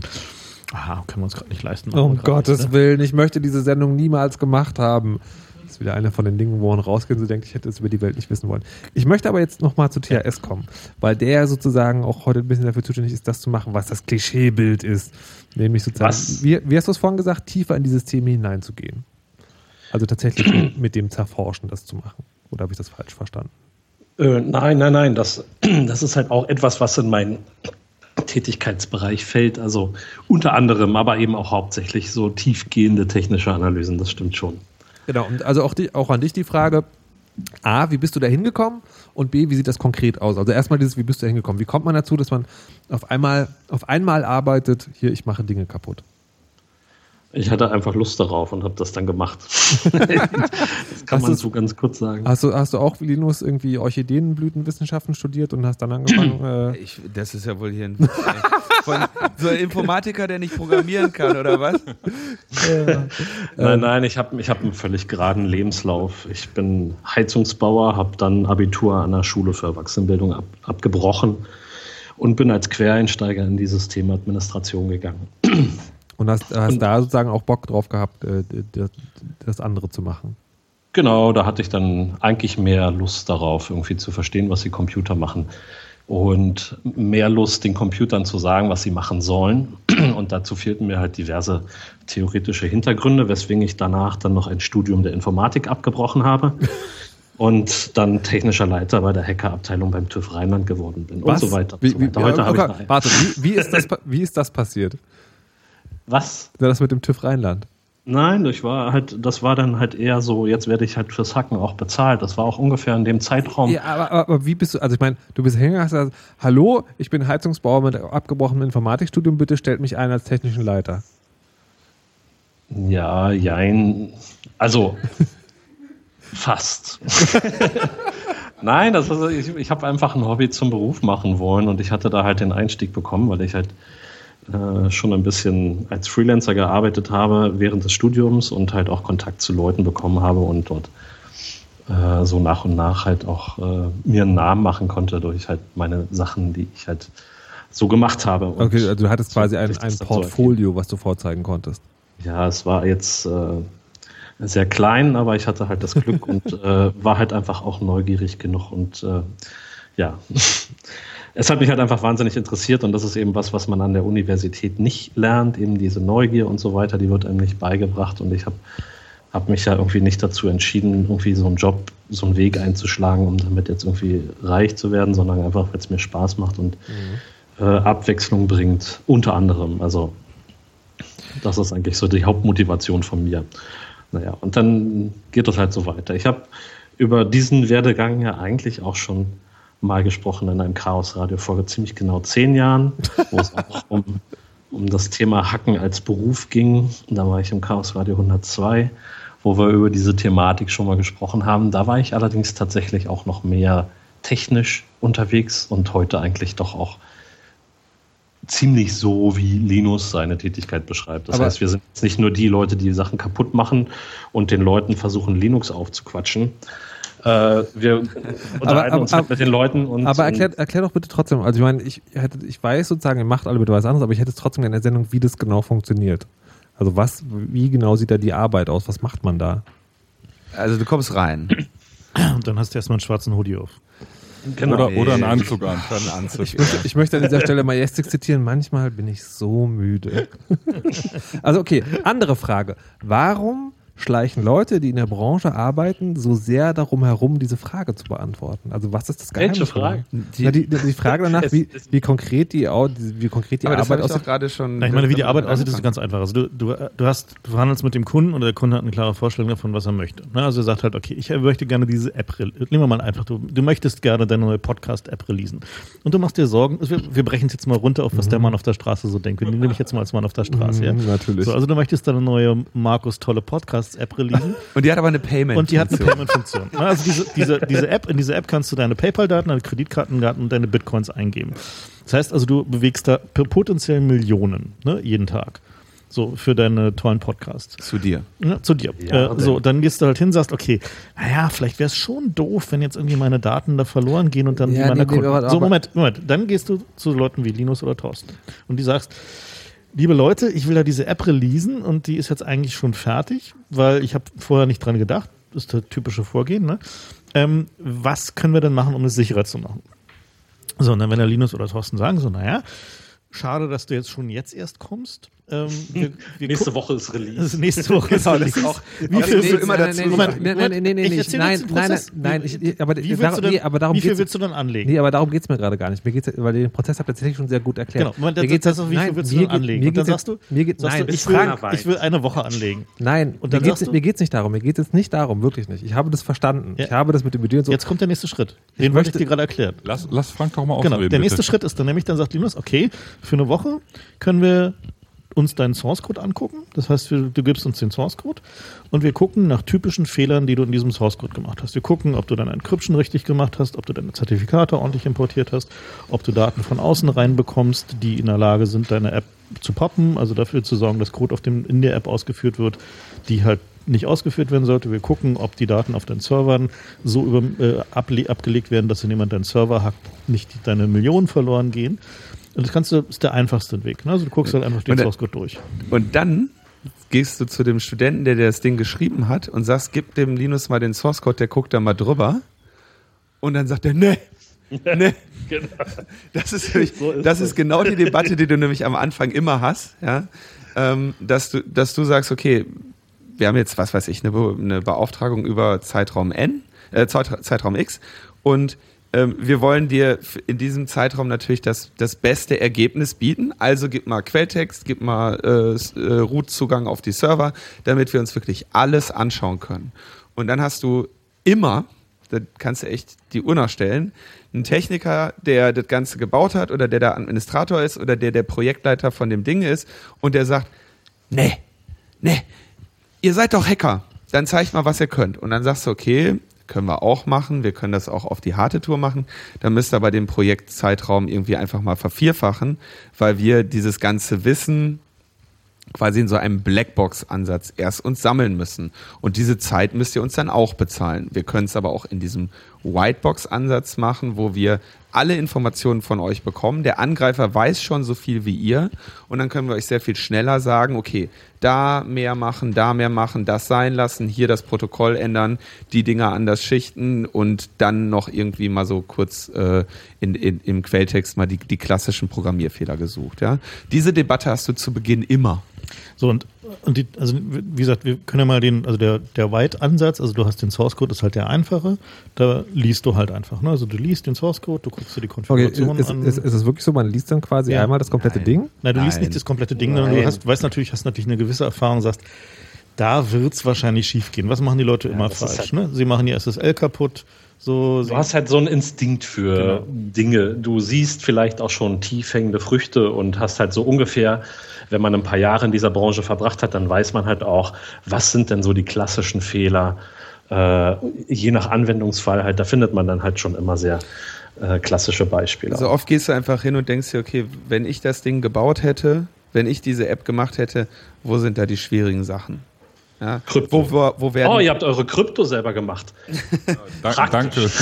Darf ich wo mal gehen, wo gehen, wo habt ihr, wo, wo werden Protokolle gesprochen, die nicht besonders einfach sind? Ne?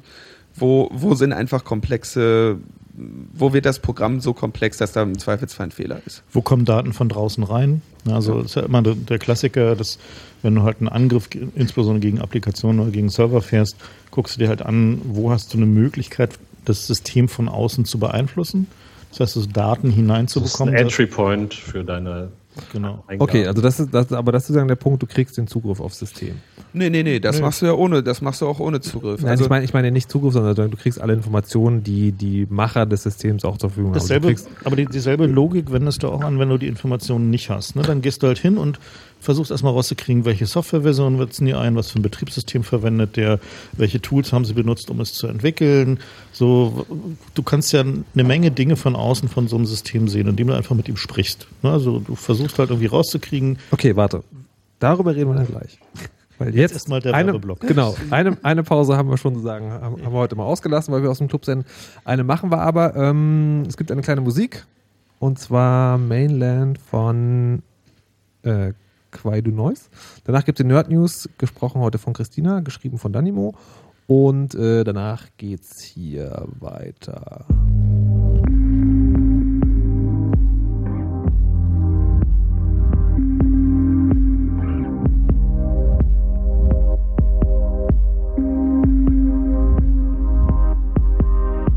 Bye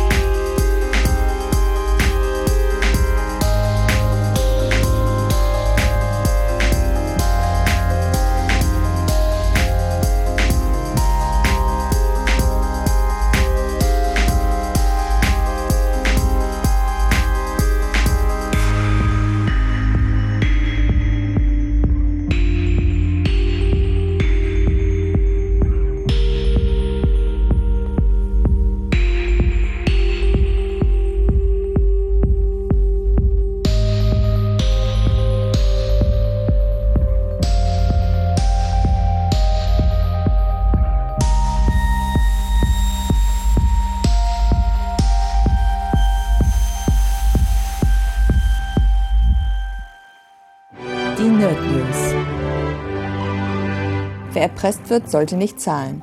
Diese Binsenweisheit scheint das FBI jetzt zumindest in bestimmten Fällen zu revidieren.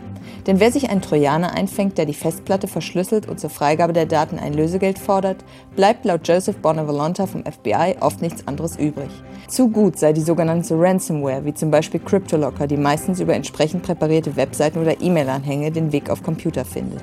Bonavolonta und seine Kollegen können dabei auf fast 1000 Fälle, die den Behörden binnen zwölf Monaten gemeldet wurden, zurückgreifen. Insgesamt wurden die Opfer dabei um 18 Millionen US-Dollar erleichtert. Um ihren Ruf zu wahren, würden die Erpresser die Festplatte in der Tat nach Zahlung des Lösegeldes entschlüsseln. Sicherer und billiger ist aber in jedem Fall ein Backup. Der Kampf um Werbeblocker geht in eine neue Runde. Nachdem Bild.de Browser mit Werbeblockern den Zugang verwehrte, ließen sich die Blockerfirmen nicht lange bitten und entwickelten Gegenmaßnahmen. Darauf hat der Springer Verlag nun reagiert. Der Betreiberfirma von AdBlock Plus hat das Landgericht Hamburg per einstweiliger Verfügung die Verbreitung von Umgehungsregeln verboten. Zusätzlich soll auch jeder abgemahnt werden, der dokumentiert, wie man die Adblock-Blockade los wird. Das bekam auch der YouTuber Tobias Richter zu spüren, der auf seinem YouTube-Kanal erklärte, wie einfach sich die Sperre umgehen lässt. Die Anwälte von Bild sehen in dieser Anleitung einen Verstoß gegen Paragraf 95 des Urheberrechtsgesetzes. Dazu müssen die Werbeblocker-Blocker aber eine wirksame technische Maßnahme darstellen, was bezweifelt werden darf. Das sieht wohl auch Richter so. Sein Anwalt gab an, dass man weder die geforderte Unterlassungserklärung abgeben noch die Kosten für die Abmahnung übernehmen werde. Wir drücken die Daumen. Mit exakt 404 Ja-Stimmen hat der Bundestag die Vorratsdatenspeicherung als sogenannte Höchstspeicherfrist wieder eingeführt. Laut Gesetz werden Handy-Standortdaten vier Wochen, Verkehrsdaten wie SMS, wie Rufnummern und IP-Adresse des Handys sogar zehn Wochen gespeichert. Aus technischen Gründen sind bei SMS auch Inhalte von der Speicherung betroffen. Auch enthält das Gesetz keinerlei Ausnahmeregelungen für Berufsgruppen wie Anwälte, Ärzte oder Journalisten, die einem Berufsgeheimnis unterliegen oder Quellenschutz gewähren müssen. Das Gesetz, das mit einem rekordverdächtigen Tempo durch die Instanzen gejagt wurde, schafft außerdem den Straftatbestand der Datenhehlerei. Das könnte für Whistleblower gefährlich werden, die Daten aus ihrem Unternehmen und Behörden an die Öffentlichkeit bringen und Journalisten, die über diese Daten berichten wollen. Der Verein Digital Courage und andere haben Klage gegen die neue Auflage der Vorratsdatenspeicherung angekündigt. Auch das EU-Parlament hat dem Internet einen Bärendienst erwiesen. Mit dem nun beschlossenen sogenannten Trilog-Kompromiss zur Netzneutralität steht es den Telekommunikationsunternehmen frei, gewisse Dienste als Spezialdienste zu markieren, die sie auf die Überholspur schicken dürfen. Das hat die Telekom in ihrem Blog dankend aufgenommen. Dort fasst Konzernchef Höttges den Begriff Spezialdienst so weit, dass fast jeder heutige Internetdienst darunter fällt. Weiter behauptet er, dass Spezialdienste die Lösung für Startups seien, um Nachteile gegenüber Firmen wie Google, die weltweit Serverpacks besäßen, auszugleichen. Darüber, wie gut das für Google funktioniert, können Telekom-Kunden ein Lied singen, während sie auf ihre YouTube-Videos warten.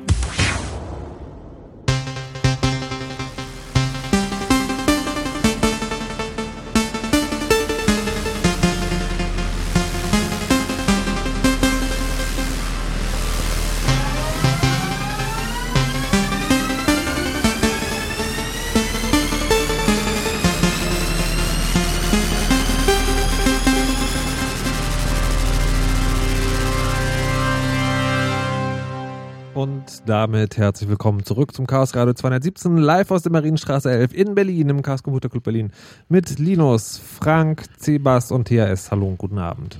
Und wir waren gerade live dabei, Markus tolle Premium-Podcast abzuanalysieren, um euch, um euch zu erklären, wie das eigentlich mit dem Hacken funktioniert. Das, Warte. das werden wir jetzt mal weitermachen. Warte, gleich. Ich möchte vorher noch kurz sagen, ich möchte noch kurz eine Newsmeldung, die in den Nerd News auch gerade drin war, ähm, äh, aufgreifen. Und zwar, ich habe gerade einen schönen Tweet gelesen, die Telekom reagiert mal schnell, dass ich das noch erleben darf. Ähm, die haben ja tatsächlich sozusagen einen Tag, nachdem das EU-Parlament gesagt hat, ja, so Netzneutralität ist super, wir definieren das mal auf eine Art und Weise, die die aushebelt, ähm, gesagt, ja, wir möchten gerne, wie war das? Startups? Paar wie, wie, Prozent. Sie wollen einfach nur ein paar Prozent von dem schönen Startup-Umsatz abhaben. Also was mich, was mich daran total fasziniert ist, früher war es ja immer so, die Internetanbieter haben gesagt, naja, also die großen Anbieter, die machen uns ja die Leitungen so dick. Wir möchten, dass die sich an unserer Infrastruktur beteiligen. Und das finde ich jetzt so perfide, dass sie sagen, naja, die großen Anbieter haben ja ihre Server eh in der Nähe, das können die Kleinen sich ja nicht leisten.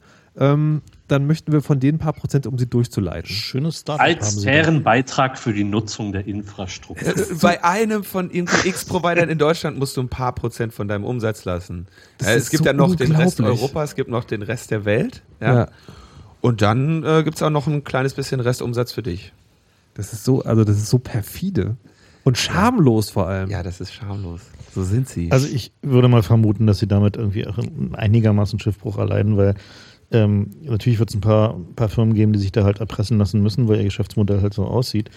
Äh, aber ich erwarte eigentlich eher, dass die, denn der Trend dahin geht, dass, äh, so sagen wir, Firmen wie Netflix oder so, die halt irgendwie darauf angewiesen sind, dass ihre Videos ruckelfrei kommen, halt ähm, ja das Schutzgeld zahlen und andere halt einfach sich Businesses suchen werden und da Kreativität hintun werden, wo sie halt keinen, äh, keinen Bandbreitenschutzgeld zahlen müssen. Ich, also was ich, was ich gerade, was ich mir also vorstellen würde, ich würde ja als User hingehen und sagen, ich möchte bitte bei einem, bei einem ISP sein, der das nicht macht. Meint, Also- ihr, meint ihr, dass das auch als wenn, wenn du kannst, also ich meine, wenn du kannst, klar. Also ich meine, das ist natürlich ein, ähm, also alle anderen großen ISPs, also nicht alle, aber fast alle anderen großen ISPs sagen ja, du, äh, wir peeren halt, das heißt, wir schließen uns halt zusammen, wie es in der Tat mal gemeint war. Ja. Und nur die Telekom sagt halt ja, wir, äh, wir sind so groß, wir haben so viele Kunden, wenn du unsere Kunden schnell erreichen möchtest, musst du äh, Geld dafür bezahlen, dass Ja. du dich auch schnell an uns anbinden kannst.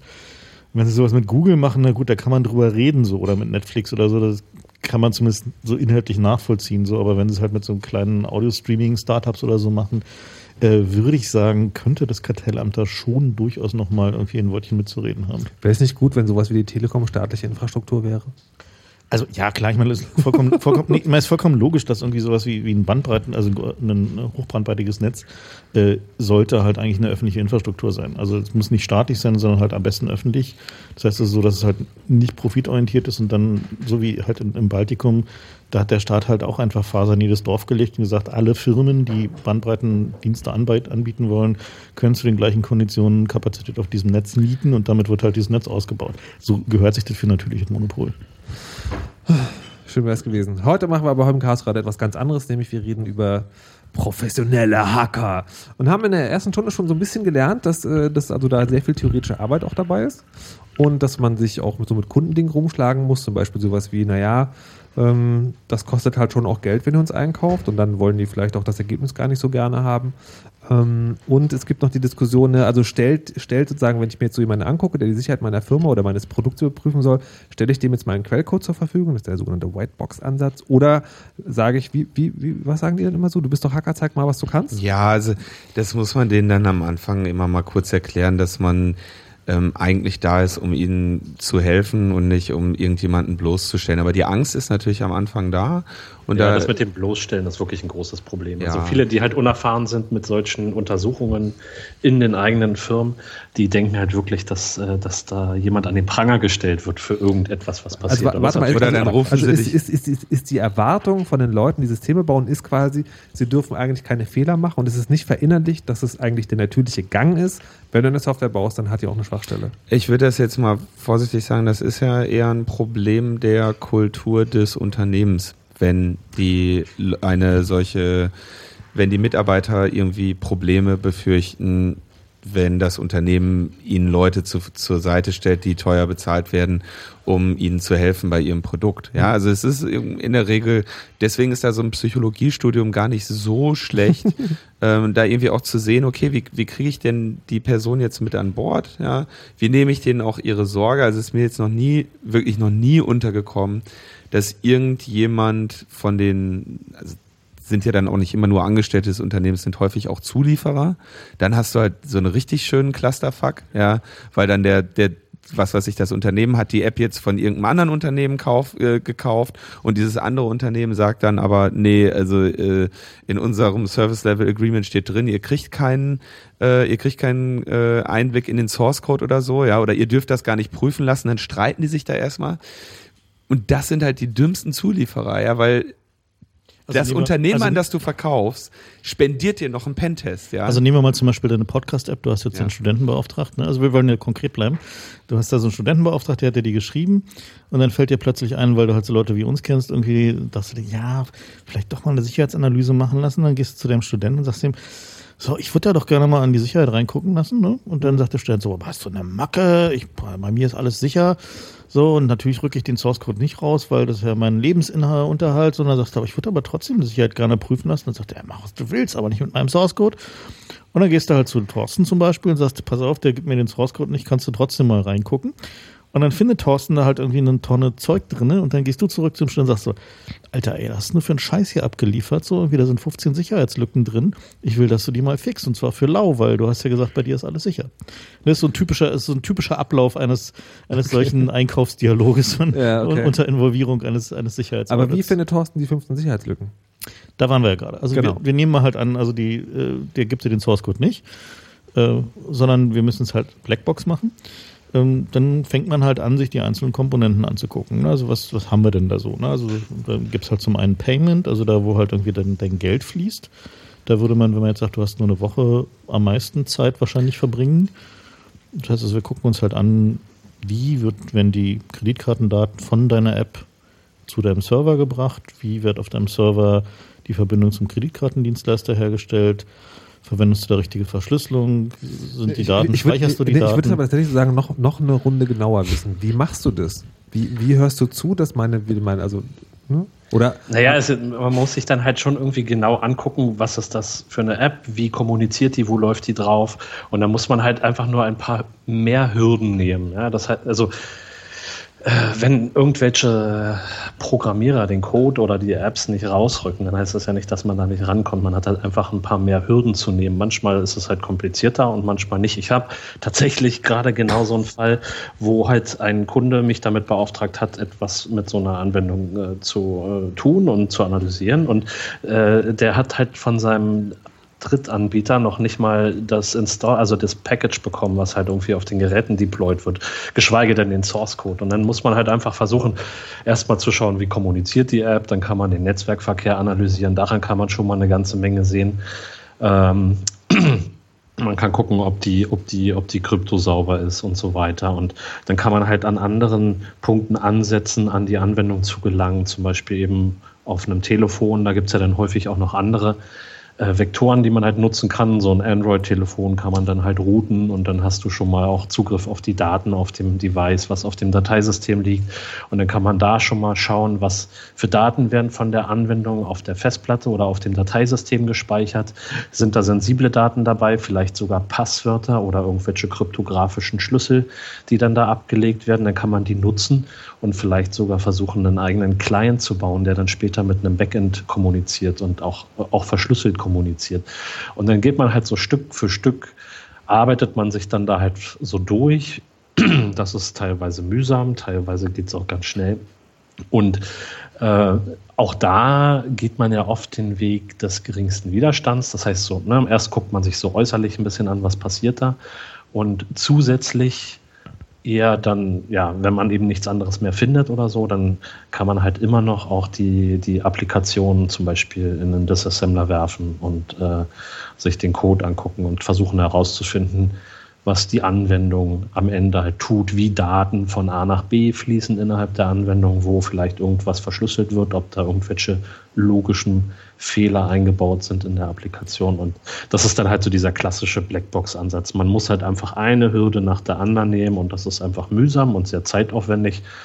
Und äh, würde ich auch niemandem empfehlen, das so auf die Art und Weise durchzuführen. Weil Aber am Ende wird es halt immer irgendwie einen Weg geben, an irgendwelche Geheimnisse zu gelangen. Und es wird ja, es ist ja jetzt auch kein Geheimnis, dass man eher auf Geheimnis, also dass man auch solche, ja, man, man soll halt nicht dafür sorgen, dass der Algorithmus geheim gehalten wird, sondern eben andere Dinge. Das heißt, äh, ja, das Kerkhoffsche Prinzip wird halt oft genug verletzt und äh, die, die Programmierer sollten halt einfach davon absehen, diese Denkweise weiterzuführen. Immer sollten eher davon ausgehen, dass grundsätzlich sowieso jeder Zugriff hat auf die Anwendung und vielleicht sogar auf den Source Code das kann ja auch durchaus sein, dass der, der Arbeitsrechner von dem Programmierer bereits kompromittiert ist und der Source Code schon in irgendwelchen Foren die Runde macht. Das kann ja halt auch durchaus möglich sein. Und dann ist es eben einfacher für, für, für so Consultants wie uns, äh, äh, einfach schnell mal in diesen Code reinzugucken und eben sehr viel schneller und gezielter nach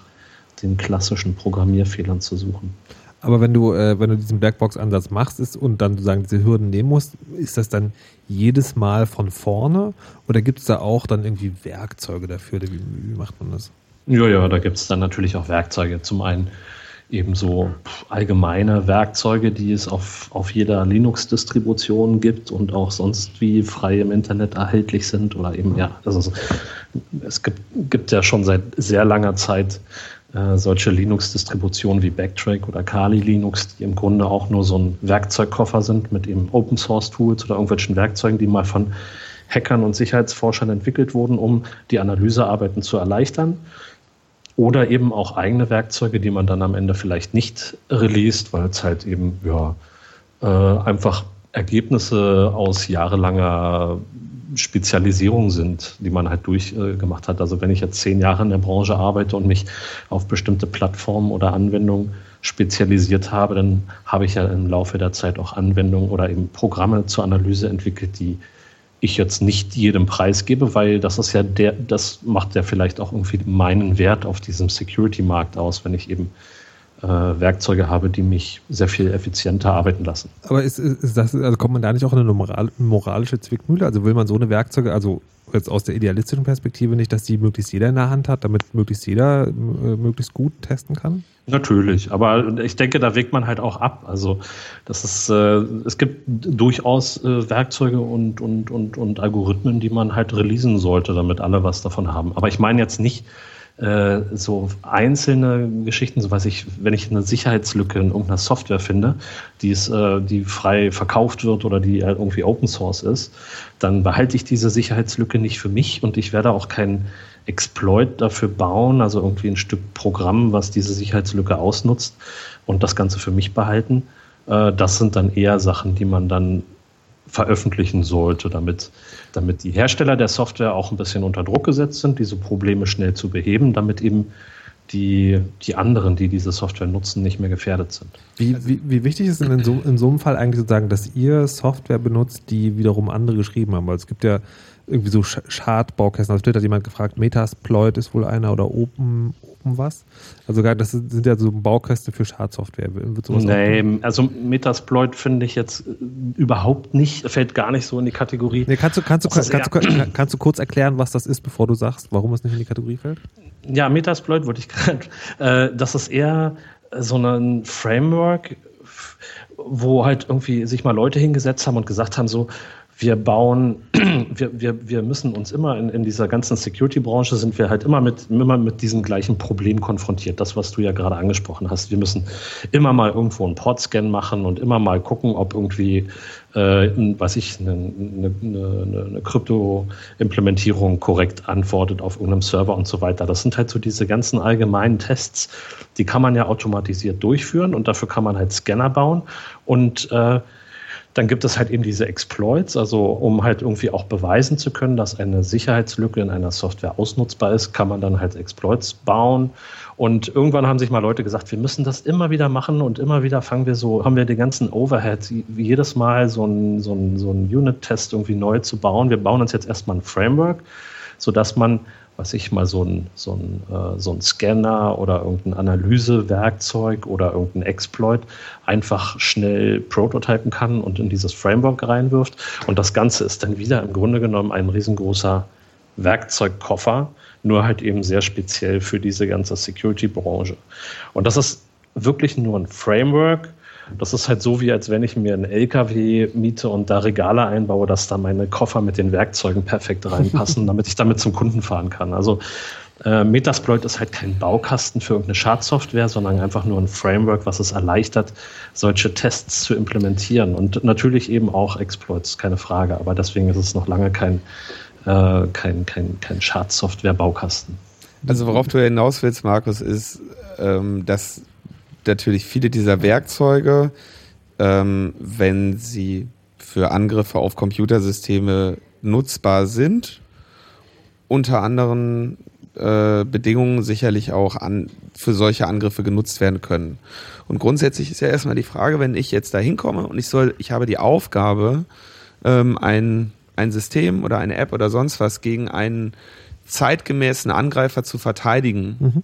ja, dann kann ich mir jetzt nicht irgendwelche ähm, esoterischen äh, religiösen Fesseln anlegen und sagen, ich mache das aber jetzt immer, ich fange jetzt immer mit dem Stock an und baue mir meinen Hammer selber. Ja, wenn ich weiß, äh, folgender äh, Spezialhammer, äh, Presslufthammer ist auf dem Markt erhältlich. Oder, Podcast-App. ja, ähm, ne, dann folgende Tools sind leicht erhältlich, folgende Angriffe gibt es, ja, dann ist es natürlich auch sinnvoll, diese im Rahmen von Tests ähm, durchzuführen, zur Anwendung zu bringen. Ja, es bringt ja nichts zu sagen, ich habe aber jetzt hier äh, den, den, den, den weiße Weste Pentest gemacht äh, ohne Angriffe. Ja, also du willst ja Angriffe Ja. durchführen, also brauchst du, nutzt du natürlich auch Tools, die Angriffe durchführen können. Zum Zwecke diese oder mit dem Ziel, diese Angriffe eben abzuwehren, klar. Genau, und es gibt halt wirklich viele Kunden, die halt eben nicht damit einverstanden sind, wenn man einfach nur ein, theoretischen, ein theoretisches Risiko aufzeigt in einem Stück Software. Manche wollen halt wirklich sehen, dass das auch wirklich kaputt geht, weil halt auch gerade äh, in größeren Softwareentwicklungsfirmen, die Entwickler stellen sich auch dann oft quer und denken halt so, man fährt ihnen halt irgendwie gegen Karren und die leugnen dann erstmal, dass man da einen Fehler gemacht hat. Und äh, dann ist es halt einfacher auch, dass man dann halt einfach dahergehen kann und sagen kann, so pass auf, wenn ich hier diesen Knopf drücke, dann bin ich ruht auf dieser Kiste da und äh, das sagt halt alles. Ihr könnt jetzt irgendwie diskutieren, solange wie ihr wollt. Das ist eigentlich auch egal, wer Schuld daran hat. Das, die Sache ist, es funktioniert, hier ist der Beweis und wir müssen diese Sache jetzt fixen. Und jetzt lasst uns eher darüber diskutieren, wie man das fixt und nicht darüber diskutieren, wie wir das mit der Schuldzuweisung klären. Also das ist halt eben so, so, so eine Diskussion, die man regelmäßig hat. Das Klappt so dann Proof of trotzdem. Klappt dann trotzdem nicht, aber gegenüber dritten Unbeteiligten machst du einen sehr konstruktiven Eindruck. Aber, aber jetzt äh, zu, dem, zu dem Punkt nochmal zurückzukommen, also die, man benutzt auch andere Software sozusagen, also die, Ja, also die meine so viel- Software, die man, wenn man böse ist, auch direkt so als Schaddingens einsetzen Es kann. gibt, es gibt ja verschiedene Kategorien von Software. ne? Also wir haben, man hat zum einen halt sowas wie Exploits oder Trojaner, die man halt dann auf das Zielsystem aufbringt, äh, um halt zu seinem Ziel zu kommen. Vorher hat man meistens halt noch ein bisschen mit Reverse Engineering zu tun, also dass man halt einfach Software auseinandernimmt, äh, dekompiliert, sie wieder lesbar macht, sie also in einen Zustand bringt, wo man sie verstehen kann, um halt irgendwie die Fehler daran zu finden. Wenn man den Source Code nicht kriegt, so, dann nehme ich mir halt eine App, äh, dekompiliere sie, äh, mache da halt lesbaren Code für mich draus, um halt zu Außer bei verstehen. Oracle, die haben das verboten. Äh, genau, so. Was? Erst ein Insiderwitz. ähm, also es, gibt Firmen, die sagen, du darfst die Software nicht dekompilieren, Selbst wenn du einen Security-Test machst. selbst wenn du Security-Test machst, was aber in der Regel, also eigentlich ist es immer Bullshit. In Deutschland darfst du es halt tun. Es gibt halt zwei, zwei Gründe, wieso du es machen kannst. Zum einen, um Kompatibilität mit dieser Software herzustellen, zum anderen, um sie halt zu überprüfen. Dann darfst du halt äh, die, äh, die Software halt auseinandernehmen und zerlegen. Äh, in der Regel, wenn du halt irgendwie sowas als im Auftrag machst, dann lässt du dir halt irgendwie dieses, äh, dieses Einverständnis geben. Äh, häufig ist es gerade so, wenn große Firmen zum Beispiel irgendwelche Apps analysieren lassen, die sie halt verwenden wollen, was immer häufiger der Fall ist, ähm, dann holen sich das Einverständnis halt auch von dem, von dem Hersteller dieser App und sagen halt so, pass auf, wenn wir da nicht reingucken dürfen oder das nicht analysieren lassen dürfen, dann kaufen wir sie halt nicht. Ja. Äh, aber umgekehrt geht auch. Ne? Der, der, der große Kunde sagt dem Hersteller, wir wollen hier reingucken und der sagt, so habt ihr eine Meise, wenn ihr das macht, zeige ich euch an. die, diese Fälle gibt es auch, auch. Also die lassen sich tatsächlich auch unter Druck setzen, weil keiner hat dann Bock auf juristische Auseinandersetzung und deswegen. Okay, wir haben hier eine Frage aus dem Publikum. Ähm, wenn es so viele Leute gibt, die sich dagegen stellen, woher kommen dann eigentlich die gesamten Aufträge? Also meistens ist es halt so, dass in, in so einem Unternehmen es halt verschiedene Interessen gibt. Ne? Also es gibt halt die Leute, die nicht wollen, dass ihr Unternehmen peinliche Schlagzeilen hat. Äh, die sind dann meistens noch die, die man noch eher dazu überreden kann oder die halt eher auf die Idee kommen.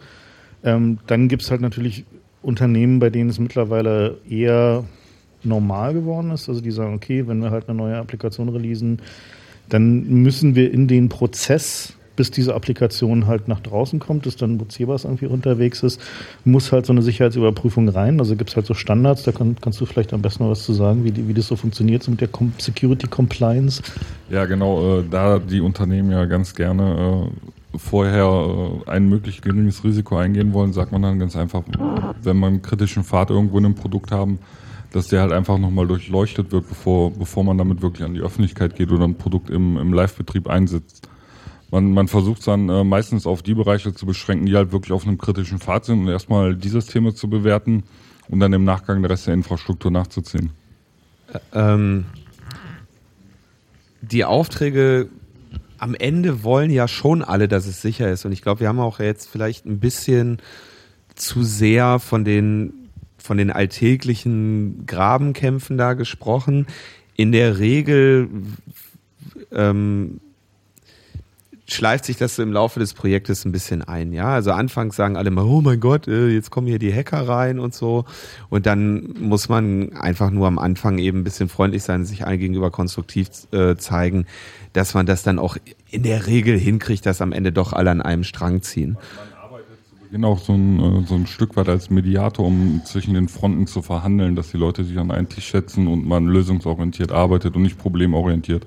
Aber der, das die, der Konflikt, den ich eigentlich heutzutage sehe, ist, dass die Unternehmen nämlich wirklich am Ende dann sich erst die Leute holen. Ja, das heißt, sie machen sich lange genug keine Gedanken darüber. Das heißt, diese sichere Entwicklung oder so ist nicht von Anfang an mit ähm, in der Gestaltung des Produktes oder der Dienstleistung ähm, mit drin. Ja, das heißt, sie haben diese, sie entscheiden sich vielleicht bewusst oder unbewusst dagegen, von Anfang an die Experten mit an Bord zu haben und wollen, lassen sich dann am Ende lieber einmal alles abhauen, äh, alles kaputt hauen äh, und fixen dann die Probleme und sagen, okay, jetzt ist es reif. Also ich persönlich würde eigentlich eher den Unternehmen dazu ähm, raten, von vornherein Sicherheitserwägungen schon in der Architektur- und Designphase ähm, ausreichend zu berücksichtigen. Also typischerweise kann man sagen, je größer ein Unternehmen ist und desto häufiger es schon mal irgendwie tatsächlich äh, sich auf die Fresse gepackt hat, äh, weil sie halt Sicherheitsprobleme zu spät angegangen haben, desto wahrscheinlicher ist es, dass sie halt einen, einen Prozess haben, wenn sie halt eine neue Applikation einführen oder ein neues Produkt oder was auch immer oder irgendwie äh, überhaupt irgendwie an, an ihrer IT rumfummeln, ähm, dass es dann halt da irgendwie so schon von vornherein so eine strukturelle Beteiligung der Sicherheitsabteilung gibt und die dann halt irgendwann sagen, okay, wir holen mal heute von extern dazu.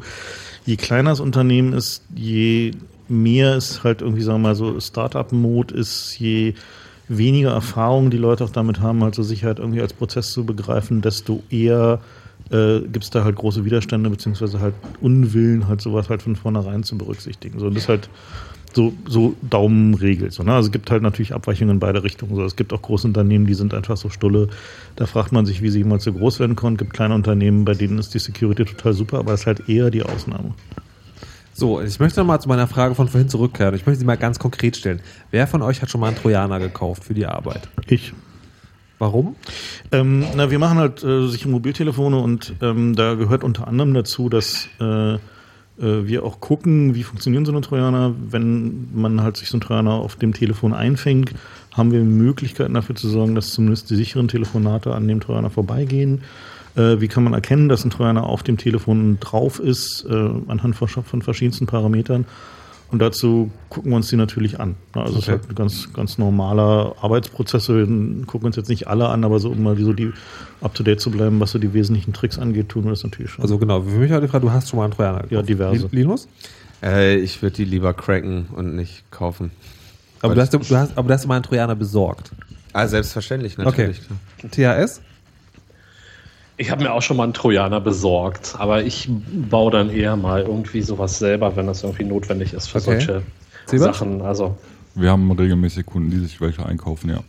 Okay, so, und jetzt habe ich gehört, dass, äh, dass neulich den Besitz eines Trojaners einer Staatsanwaltschaft äh, ausgereicht hat, um Rechner aus diversen Häusern zu tragen. Frank, du hast das ja Kauf, genau schon. Kauf. Genau, also der, die haben, ich glaube, was war die, die letzte Zahl, müssen wir mal auf Weise gucken, was die, also ein, ein gutes Dutzend Hausdurchsuchungen durchgeführt, um 13. Ja, 13, ja. Ähm, äh, bei Leuten, wo sie irgendwoher die Information hatten, dass die einen Android-Trojaner gekauft haben. So. Okay, was, was war der, der Hintergrund dieses Android-Trojaners? Paragraph 202c StGB. Nee, also, ich meine, ich meine nicht den juristischen Hintergrund, sondern diese Android-Trojaner. Was zu sagen, was ist das für ein Ding? So. Also, vielleicht nochmal, also was ist ein Trojaner? Trojaner ist eine Schadsoftware, die auf irgendeinem Gerät läuft und in der Regel halt einen Fernzugriff ermöglicht. Ja? So, dieser Trojaner muss, um das zu tun, in der Regel mit einem zweiten Rechner sprechen, nennt man in der Regel Command Control Server. Das heißt, das ist der Rechner, dem der Trojaner meldet, guck mal hier, äh, hier wurde gerade eine E-Mail geschrieben, äh, die habe ich mal abgezweigt oder hier ist gerade ein SMS eingegangen oder wie du mir befohlen hast, habe ich mal ein Foto gemacht und schicke das zurück. Und wenn man sowas dann irgendwann mal gebaut hat, ne, dann könnte man entweder den Leuten das alles Open Source äh, zur Verfügung stellen und sagen, hier habt ihr einen schönen Demo-Trojaner, oder man könnte auf die Idee kommen zu sagen, okay, ich mache daraus ein Geschäftsmodell, dass ich diese App an Menschen verkaufe, die die dann auf natürlich nur ihrem eigenen Telefon äh, zu Testzwecken installieren und mir monatlich einen Betrag äh, dafür bezahlen, dass sie auf meinen Command-and-Control-Server zugreifen können, mit dem ich ja dann die infizierten Geräte ausspioniere und ich ihnen dann Zugriff auf diese Daten gebe. Mhm. Die typische Argumentation dazu ist, ähm, dass sie sagen, man äh, passt auf seine Kinder auf, ne? Ja. Oder sowas. Ne? Also das sind halt so die Deine Geliebten. die klassischen, äh, so du willst ja nur Gutes für, für diese Menschen tun, äh, die du da mit diesem Trojaner infizierst. Natürlich ein ultradreckiges Geschäftsmodell, was irgendwie auch in keiner Weise zu unterstützen ist. Ähm, auf der anderen Seite ist natürlich so, dass halt irgendwie jetzt einfach alleine aus der, dem Besitz eines solchen Trojaners zu folgern, dass das ein böser Mensch ist, ähm, ist dann halt schon eher schwierig, so, ne? Naja, aber das ist ja genau das, was hier passiert ist. Ne? Also die haben halt irgendwie, irgendwie, irgendwie mitgekriegt, da Ja. hat jemand Trojaner gekauft und die sind erstmal dran. Sagt man. Also das ist ja nun auch noch nicht so richtig klar, was da genau zu den Hausdurchsuchungen geführt hat. Es gibt halt einen Betroffenen oder einen angeblich Betroffenen, der sich äh, in einem Forum zu Wort gemeldet hat und gesagt hat, hier, bei mir war so eine Hausdurchsuchung, gibt es da noch mehr Betroffene von? Und ich habe das halt keineswegs für irgendwelche kriminelle Zwecke gekauft und ähm, die scheinen halt offenbar über irgendwelche PayPal-Abrechnungen auf ihn gestoßen zu sein. Was halt allerdings überhaupt nicht klar ist, ob das, äh, ob das ein Fake ist, ob das irgendwie äh, wirklich so ist, dass dieser Mensch sich da in diesem Forum äh, auf die Art und Weise zu Wort gemeldet hat. Und äh, es kann ja auch durchaus sein, dass die Staatsanwaltschaft tatsächlich, weiß ich, 100 Fälle hatte und tatsächlich nur 13 rausgepickt hat. Man weiß es halt einfach nicht. Und ähm, wenn es allerdings so ist, wie in wie da, wie da so beschrieben wurde, dann äh, haben die halt angeblich eben anhand dieser PayPal-Abrechnungen ähm, eine Hausdurchsuchung durchgeführt. Also, also, so, und, auf jetzt, dieser Basis. und jetzt zum juristischen Hintergrund. Was ist dieser Paragraph 202c? Das ist der sogenannte Hacker-Tool-Paragraph. Also es ist halt ein äh, Paragraph, der eingeführt wurde ins Strafgesetzbuch, eigentlich ursprünglich als sogenannter Nachschlagparagraph. Also wenn du halt irgendwie eine Computerkriminalitätshandlung begehst und du benutzt dabei oder besitzt zu diesem Zwecke halt spezialisierte Hacker-Tools, äh, dann gibt es nochmal zwei, drei Jahre obendrauf. So, also so war halt die, die Intention dieses Paragraphen. So, wir haben versucht, gegen den vorzugehen. Ähm, äh, auch beim Bundesverfassungsgericht. Äh, das Bundesverfassungsgericht hat aber abgelehnt, diesen Paragraphen zu kassieren, äh, mit der Begründung, dass er eben ja nur zum Zuge kommt, wenn eine kriminelle Intention vorliege. Na, also es hat sozusagen die Idee war zu sagen, okay, wir können jetzt nicht differenzieren, ob du diesen, dieses Tool besitzt, um Sicherheitsforschung zu betreiben oder um irgendwie andere Leute anzugreifen. Das heißt, deswegen soll er nur zur Anwendung kommen, so die Begründung in der Ablehnung des, äh, des Verfassungsgerichts, dass ähm, es, ja, also wenn halt klar ist, dass es eine kriminelle Intention vorliegt. Ne? Also du musst erstmal beweisen, dass du nicht kriminell bist. Die Beweislast wird umgekehrt und alle haben Spaß. so, also Also so, langsam, langsam. Also, Also die, die- die, die Idee war, dieses, wenn wir nachweisen können, dass du kriminell aktiv bist und du diese Tools hast, dann bist du dran. Praktisch ist es aber so, wenn du so ein Ding hast, bist du verdächtig. Naja, das, sein, das war, bisher war es halt so, dass die, also ganz am Anfang war es so, dass die, die Ursprungsintention des äh, Gesetzgebers kommt halt aus, äh, aus dieser Cybercrime-Konvention und die wo wollten ursprünglich eigentlich all diese Tools illegalisieren. Dann ist ihnen halt aufgefallen, dass sie damit quasi die gesamte Security-Forschung äh, so ein bisschen halt illegalisieren und haben sich dann halt umgeschwenkt in der Begründung dieses Paragraphen zu sagen, okay, wir wollen es ja nur, wenn eine kriminelle Intention vorliegt. Ne? Dementsprechend wurde dieser Paragraph extrem selten angewandt. Also ich glaube, in, seit, seit seiner äh, Einführung nur so ein paar Dutzend Mal oder so. Also wirklich sehr, sehr ist ein sehr seltenes, also sehr seltenes Delikt halt auch in der, in der Kriminalstatistik. Und deswegen ist dieser Fall jetzt halt eben auch so bemerkenswert, weil es so einer der ersten Anwendungen wäre, wo man sagt, okay, der reine Besitz dieses Tools ohne Beweis einer, äh, einer kriminellen Intention dabei äh, wird schon als Grundlage für Ermittlungen, Hausdurchsuchungen und so weiter und so fort benutzen. Deswegen ist dieser Fall halt auch so wichtig, weil, wie gesagt, bisher war es größtenteils bis auf sehr, sehr wenige Ausnahmen so, dass der erst zur Anwendung kam, wenn klar war, okay, da gibt es sowieso einen Computerkriminalitätsfall und dann suchen wir nochmal einen Paragraphen, damit wir dann nochmal zwei Jahre mehr draufpacken können. Aber ist es so, also Walter ist jetzt gerade meinte irgendwie, ja, du musst jetzt eigentlich selber beweisen, dass du nicht kriminell bist. Das wäre jetzt, die, wäre jetzt die Folge davon, wenn diese, diese Hausdurchsuchungen und so weiter, die jetzt da gerade passieren, äh, dann wäre es halt eine Änderung in der Interpretation dieses Paragraphen. Das war halt das, was wir damals auch be beklagt haben, dass wir gesagt haben, so wie der Paragraph da im Gesetzbuch steht, lädt er dazu ein, zu willkürlicher Strafverfolgung. Ne, weil er sozusagen so wie er im Gesetz steht, wenn du ihn buchstabengetreu interpretierst, reicht der reine Besitz eines Werkzeugs und nur in der Begründung des Gesetzes, auf die sich dann das Verfassungsgericht bezogen hat, steht halt drinne, gemeint ist aber nur, wenn du halt eine kriminelle Intention hast. Hm.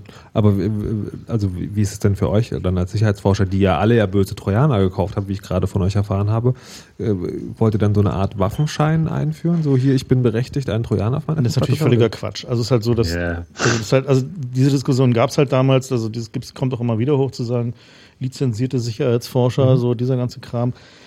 De facto ist es halt, wäre das halt eine massive Einschränkung halt irgendwie der Handlungs- und Berufsfreiheit, die, äh, die auch sicherlich irgendwie verfassungsmäßig keinen Bestand hätte. Also, Nee, vor allem, es würde ja völlig verhindern, dass, dass man so Sicherheit lernt, wie ihr das alle Genau, gemacht habt. also man kann sich da halt nicht, nicht sozusagen als, als freischaffender Sicherheitsforscher reinbringen. Äh, zumal es halt na- dann natürlich weitergeht. Also, weil dir, so wie dieser Paragraph da halt steht, ist er halt auch für Umgehungswerkzeuge zum Beispiel zu benutzen. Ne? Das heißt, und Umgehungswerkzeug kann halt sowas wie Reverse Engineering Tools sein, also Tools, mit denen man halt dekompilieren kann. So. Also das ist halt so Das ist eine Auslegungssache. Genau, wie man's, also man kann ihn, wenn man ihn bösartig auslegt, äh, ist dieser Paragraph geeignet, irgendwie alles, was sich außerhalb äh, der, der Anwendung von normalen, na, diesen äh, Agreements, die man anklicken muss, wenn man so Software kauft, irgendwie bewegt, Ja. äh, zu illegalisieren, wenn man es halt ernst nimmt. Okay, deine Frage aus dem Publikum? Na, aktuell wäre es dann ja auch der, äh, der Lynx-Text-Browser, der kein JavaScript ausführt und deswegen den Adblocker-Blocker äh, nicht macht. Das wäre dann auch ein Tool zum Umgehen von Sicherheits. Äh, in dem Fall von ne? zur Umgehung von, naja, das Urheberrecht ist dann Umgehung von, äh, von äh, DM, also von Digital Ja, Rights aber Also das Management. zwei, 202 ist immer nur Ausspähen von Daten und Veränderung von Daten und so. Genau. Also bezieht und sich das, auf worauf du dich. Ja, aber- das, worauf du dich gerade beziehst, ist Umgehen einer wirksamen Schutzmaßnahme. Aber die Logik, ist jetzt die Logik ist dieselbe. Genau, die Logik ist dieselbe. Wenn ich halt Tools habe, die dann zum Beispiel JavaScript nicht ausführen und deswegen der Passwortdialog nicht funktioniert auf einer Webseite, was ein völlig bescheuerter, unwirksamer. Schutz wäre. Ne? Ja. Aber ich habe Tools, die sich nicht an das halten, was so normal ist. Und äh, sind das dann plötzlich Hacker-Tools, die da drunter fallen? Also wie gesagt, muss man unterscheiden, was irgendwie die gesetzliche Logik angeht, äh, Umgehungstools versus halt irgendwie tatsächlich Hacker-Tools. Äh, aber klar ist halt, dass diese Logik zu versuchen, immer wieder den IT-Nutzer auf, sagen wir mal, äh, allgemein konforme, vom Hersteller intendierte Nutzung zu beschränken, äh, steckt natürlich dahinter. Ne? Also zu sagen, so, wer macht denn schon sowas?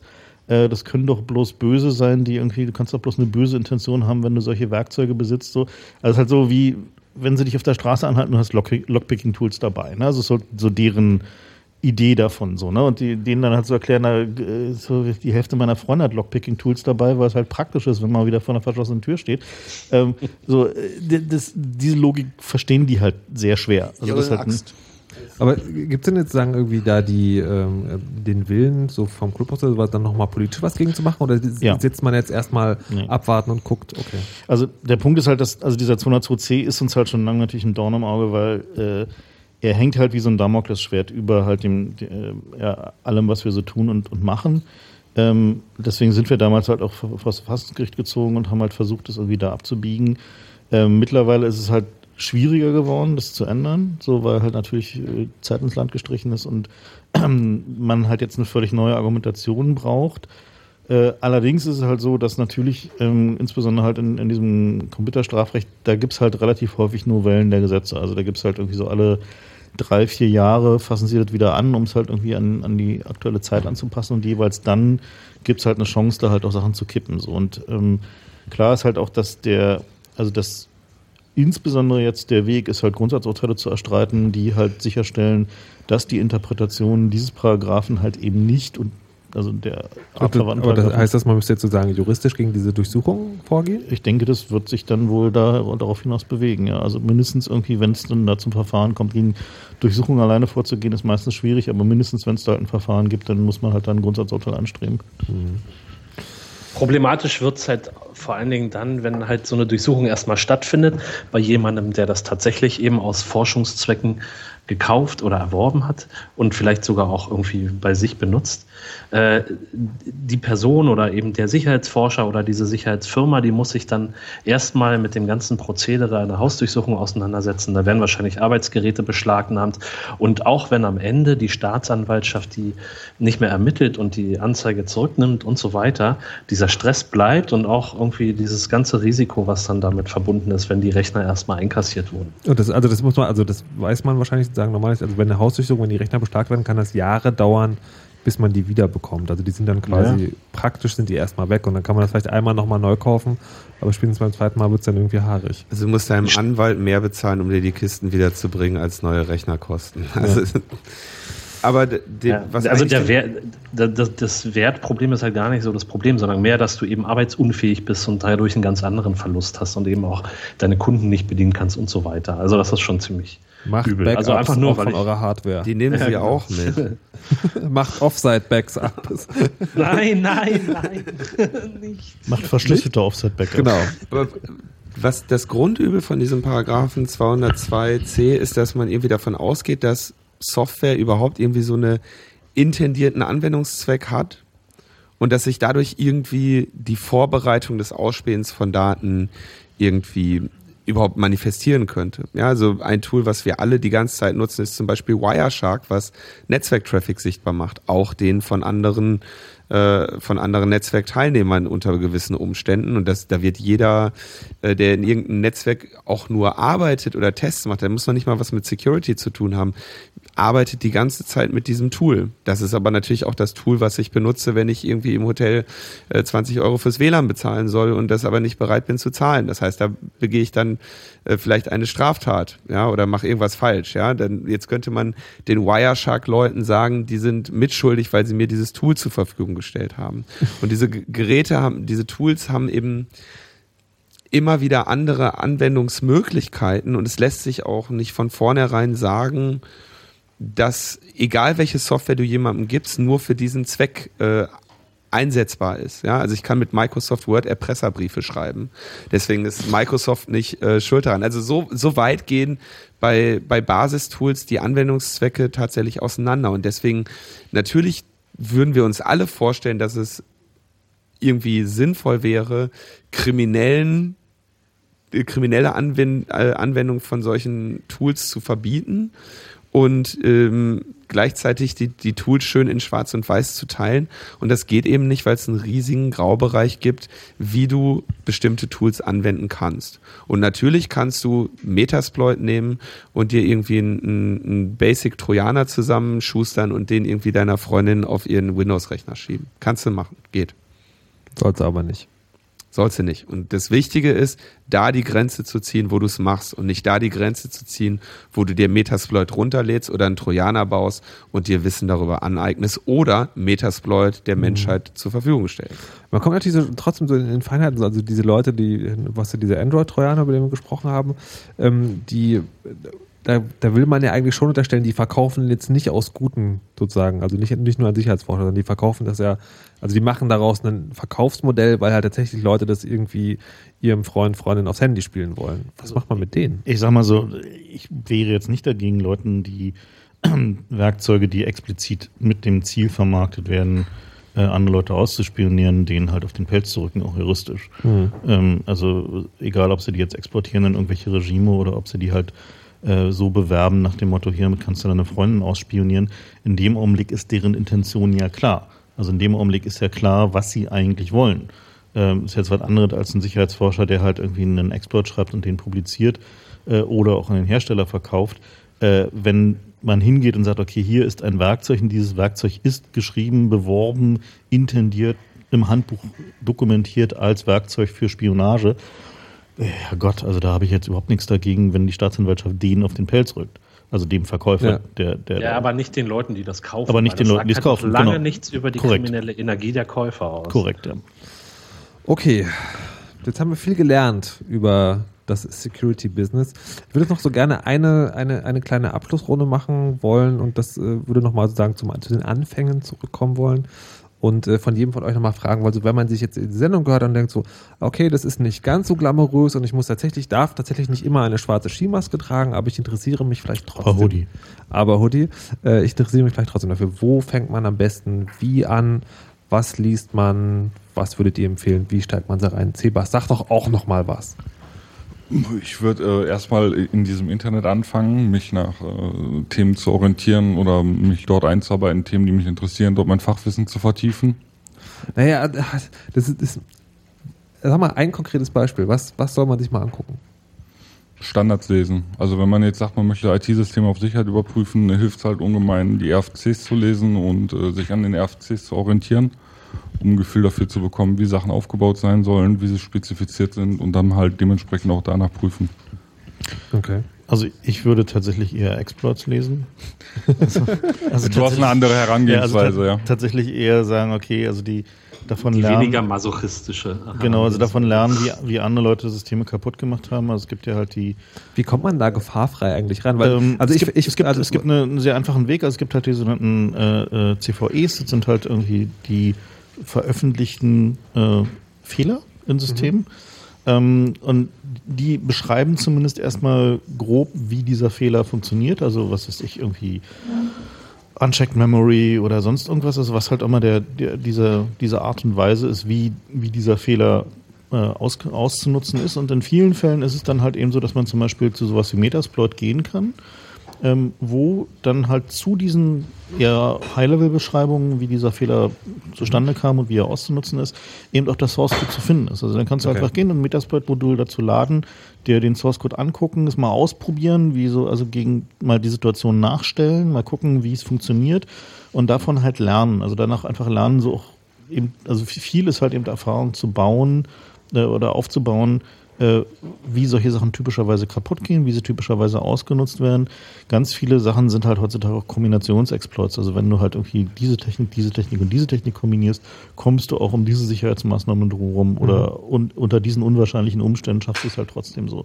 Also ich muss nochmal, ich will die Frage nochmal im Detail stellen, weil stelle mir vor, wenn ich jetzt sage, mich als interessierter, totaler neuer Anfänger irgendwie ins Internet begebe und google äh, hier Seite zu für Exploits, da komme ich sehr schnell auf irgendwie shady Dinge. Dieses Metasploit ist sozusagen auch so dieser Werkzeug Baukasten halt, den man sich gefahrlos angucken kann. Ja. Also ohne zu sagen, gleich mit, okay, sehr gut. Linus, hast du auch noch einen Tipp?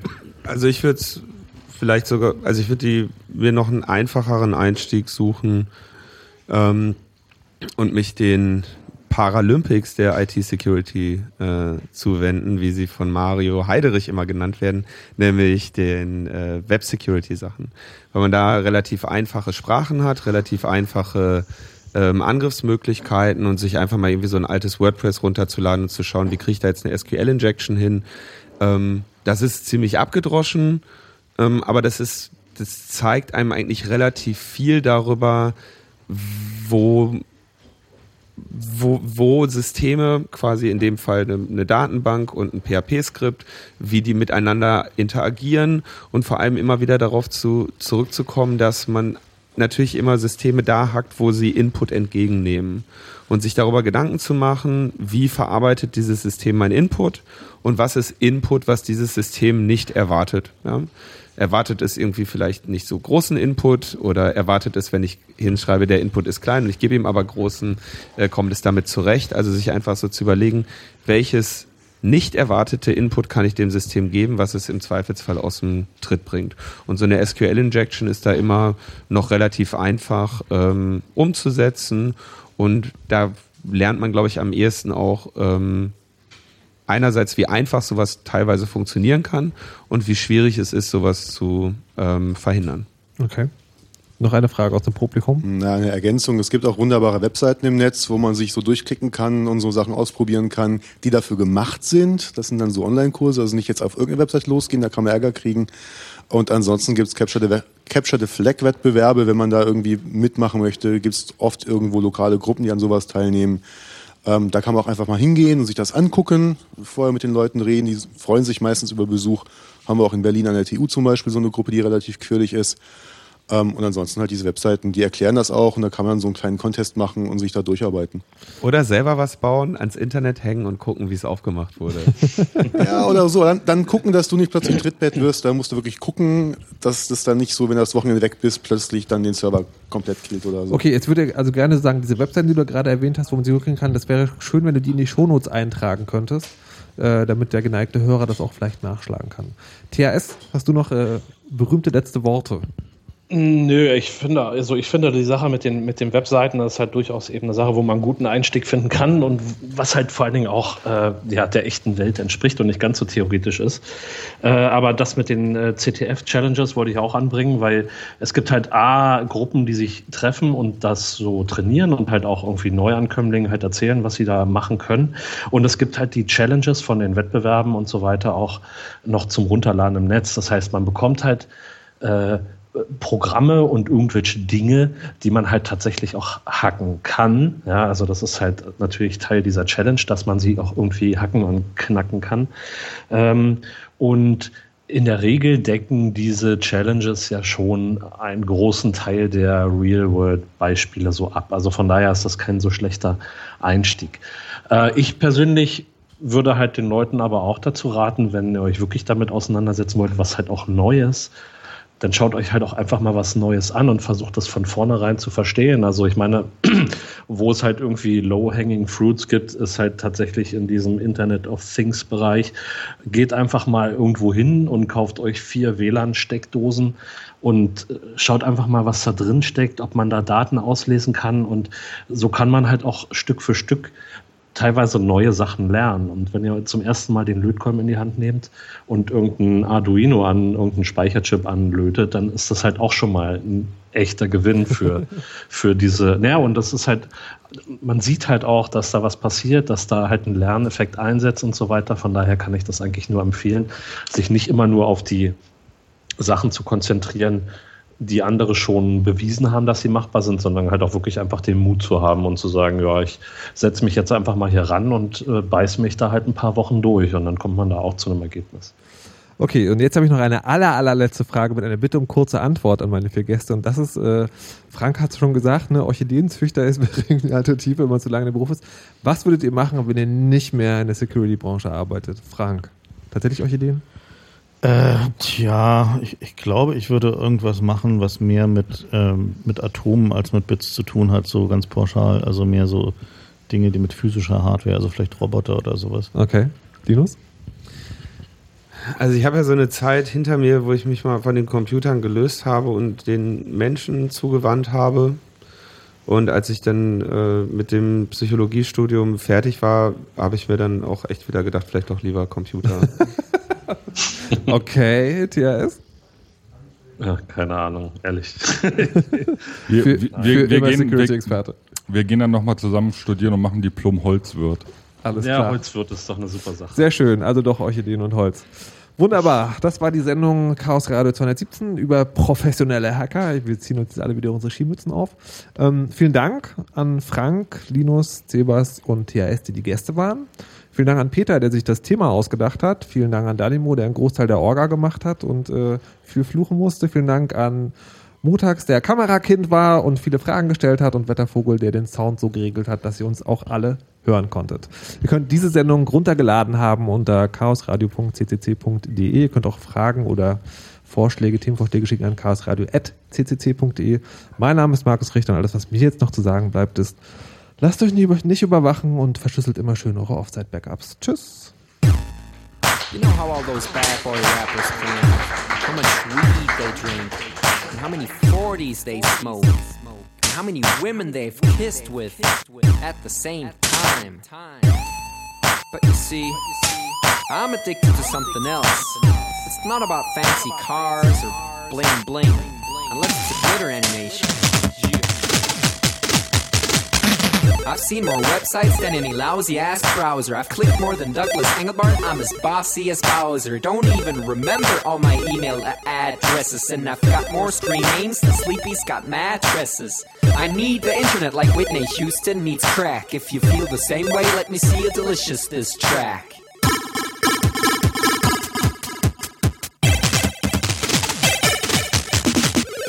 Spent more time online than Tim Berners-Lee. When I go to a club, it's mostly a surf club, you see. I've pal paid more money than you've got pictures on Flickr. They call me the Uber YouTuber, MySpace clicker. I love amateur homepages and dirt style design. The interweb's a ghetto full of gustatory crime. Cross your fingers, make your hand look like a W and holla website.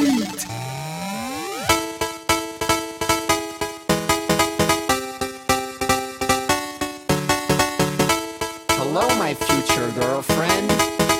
This is what I sound like. Uh, orders ending, upping it up. Check your birthday, keep on fucking it up. What? All my bitches up in the club. Let me see you shaking it, don't stop. Rub it down, bounce around, wiggle every pound. Get it to the hyper ground. Everybody dance, jump if you like it, this sound. Feel the bass drop, hear the beat pop. What you gon' do?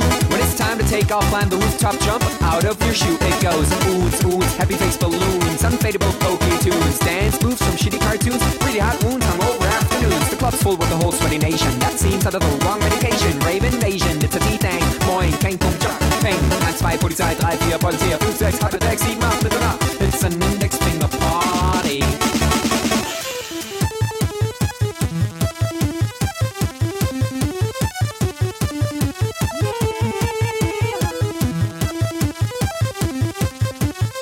Yeah. Come on, our users holla website. Even your users holla website. Everybody come on, holla website. Come on, come on, a holla website. Come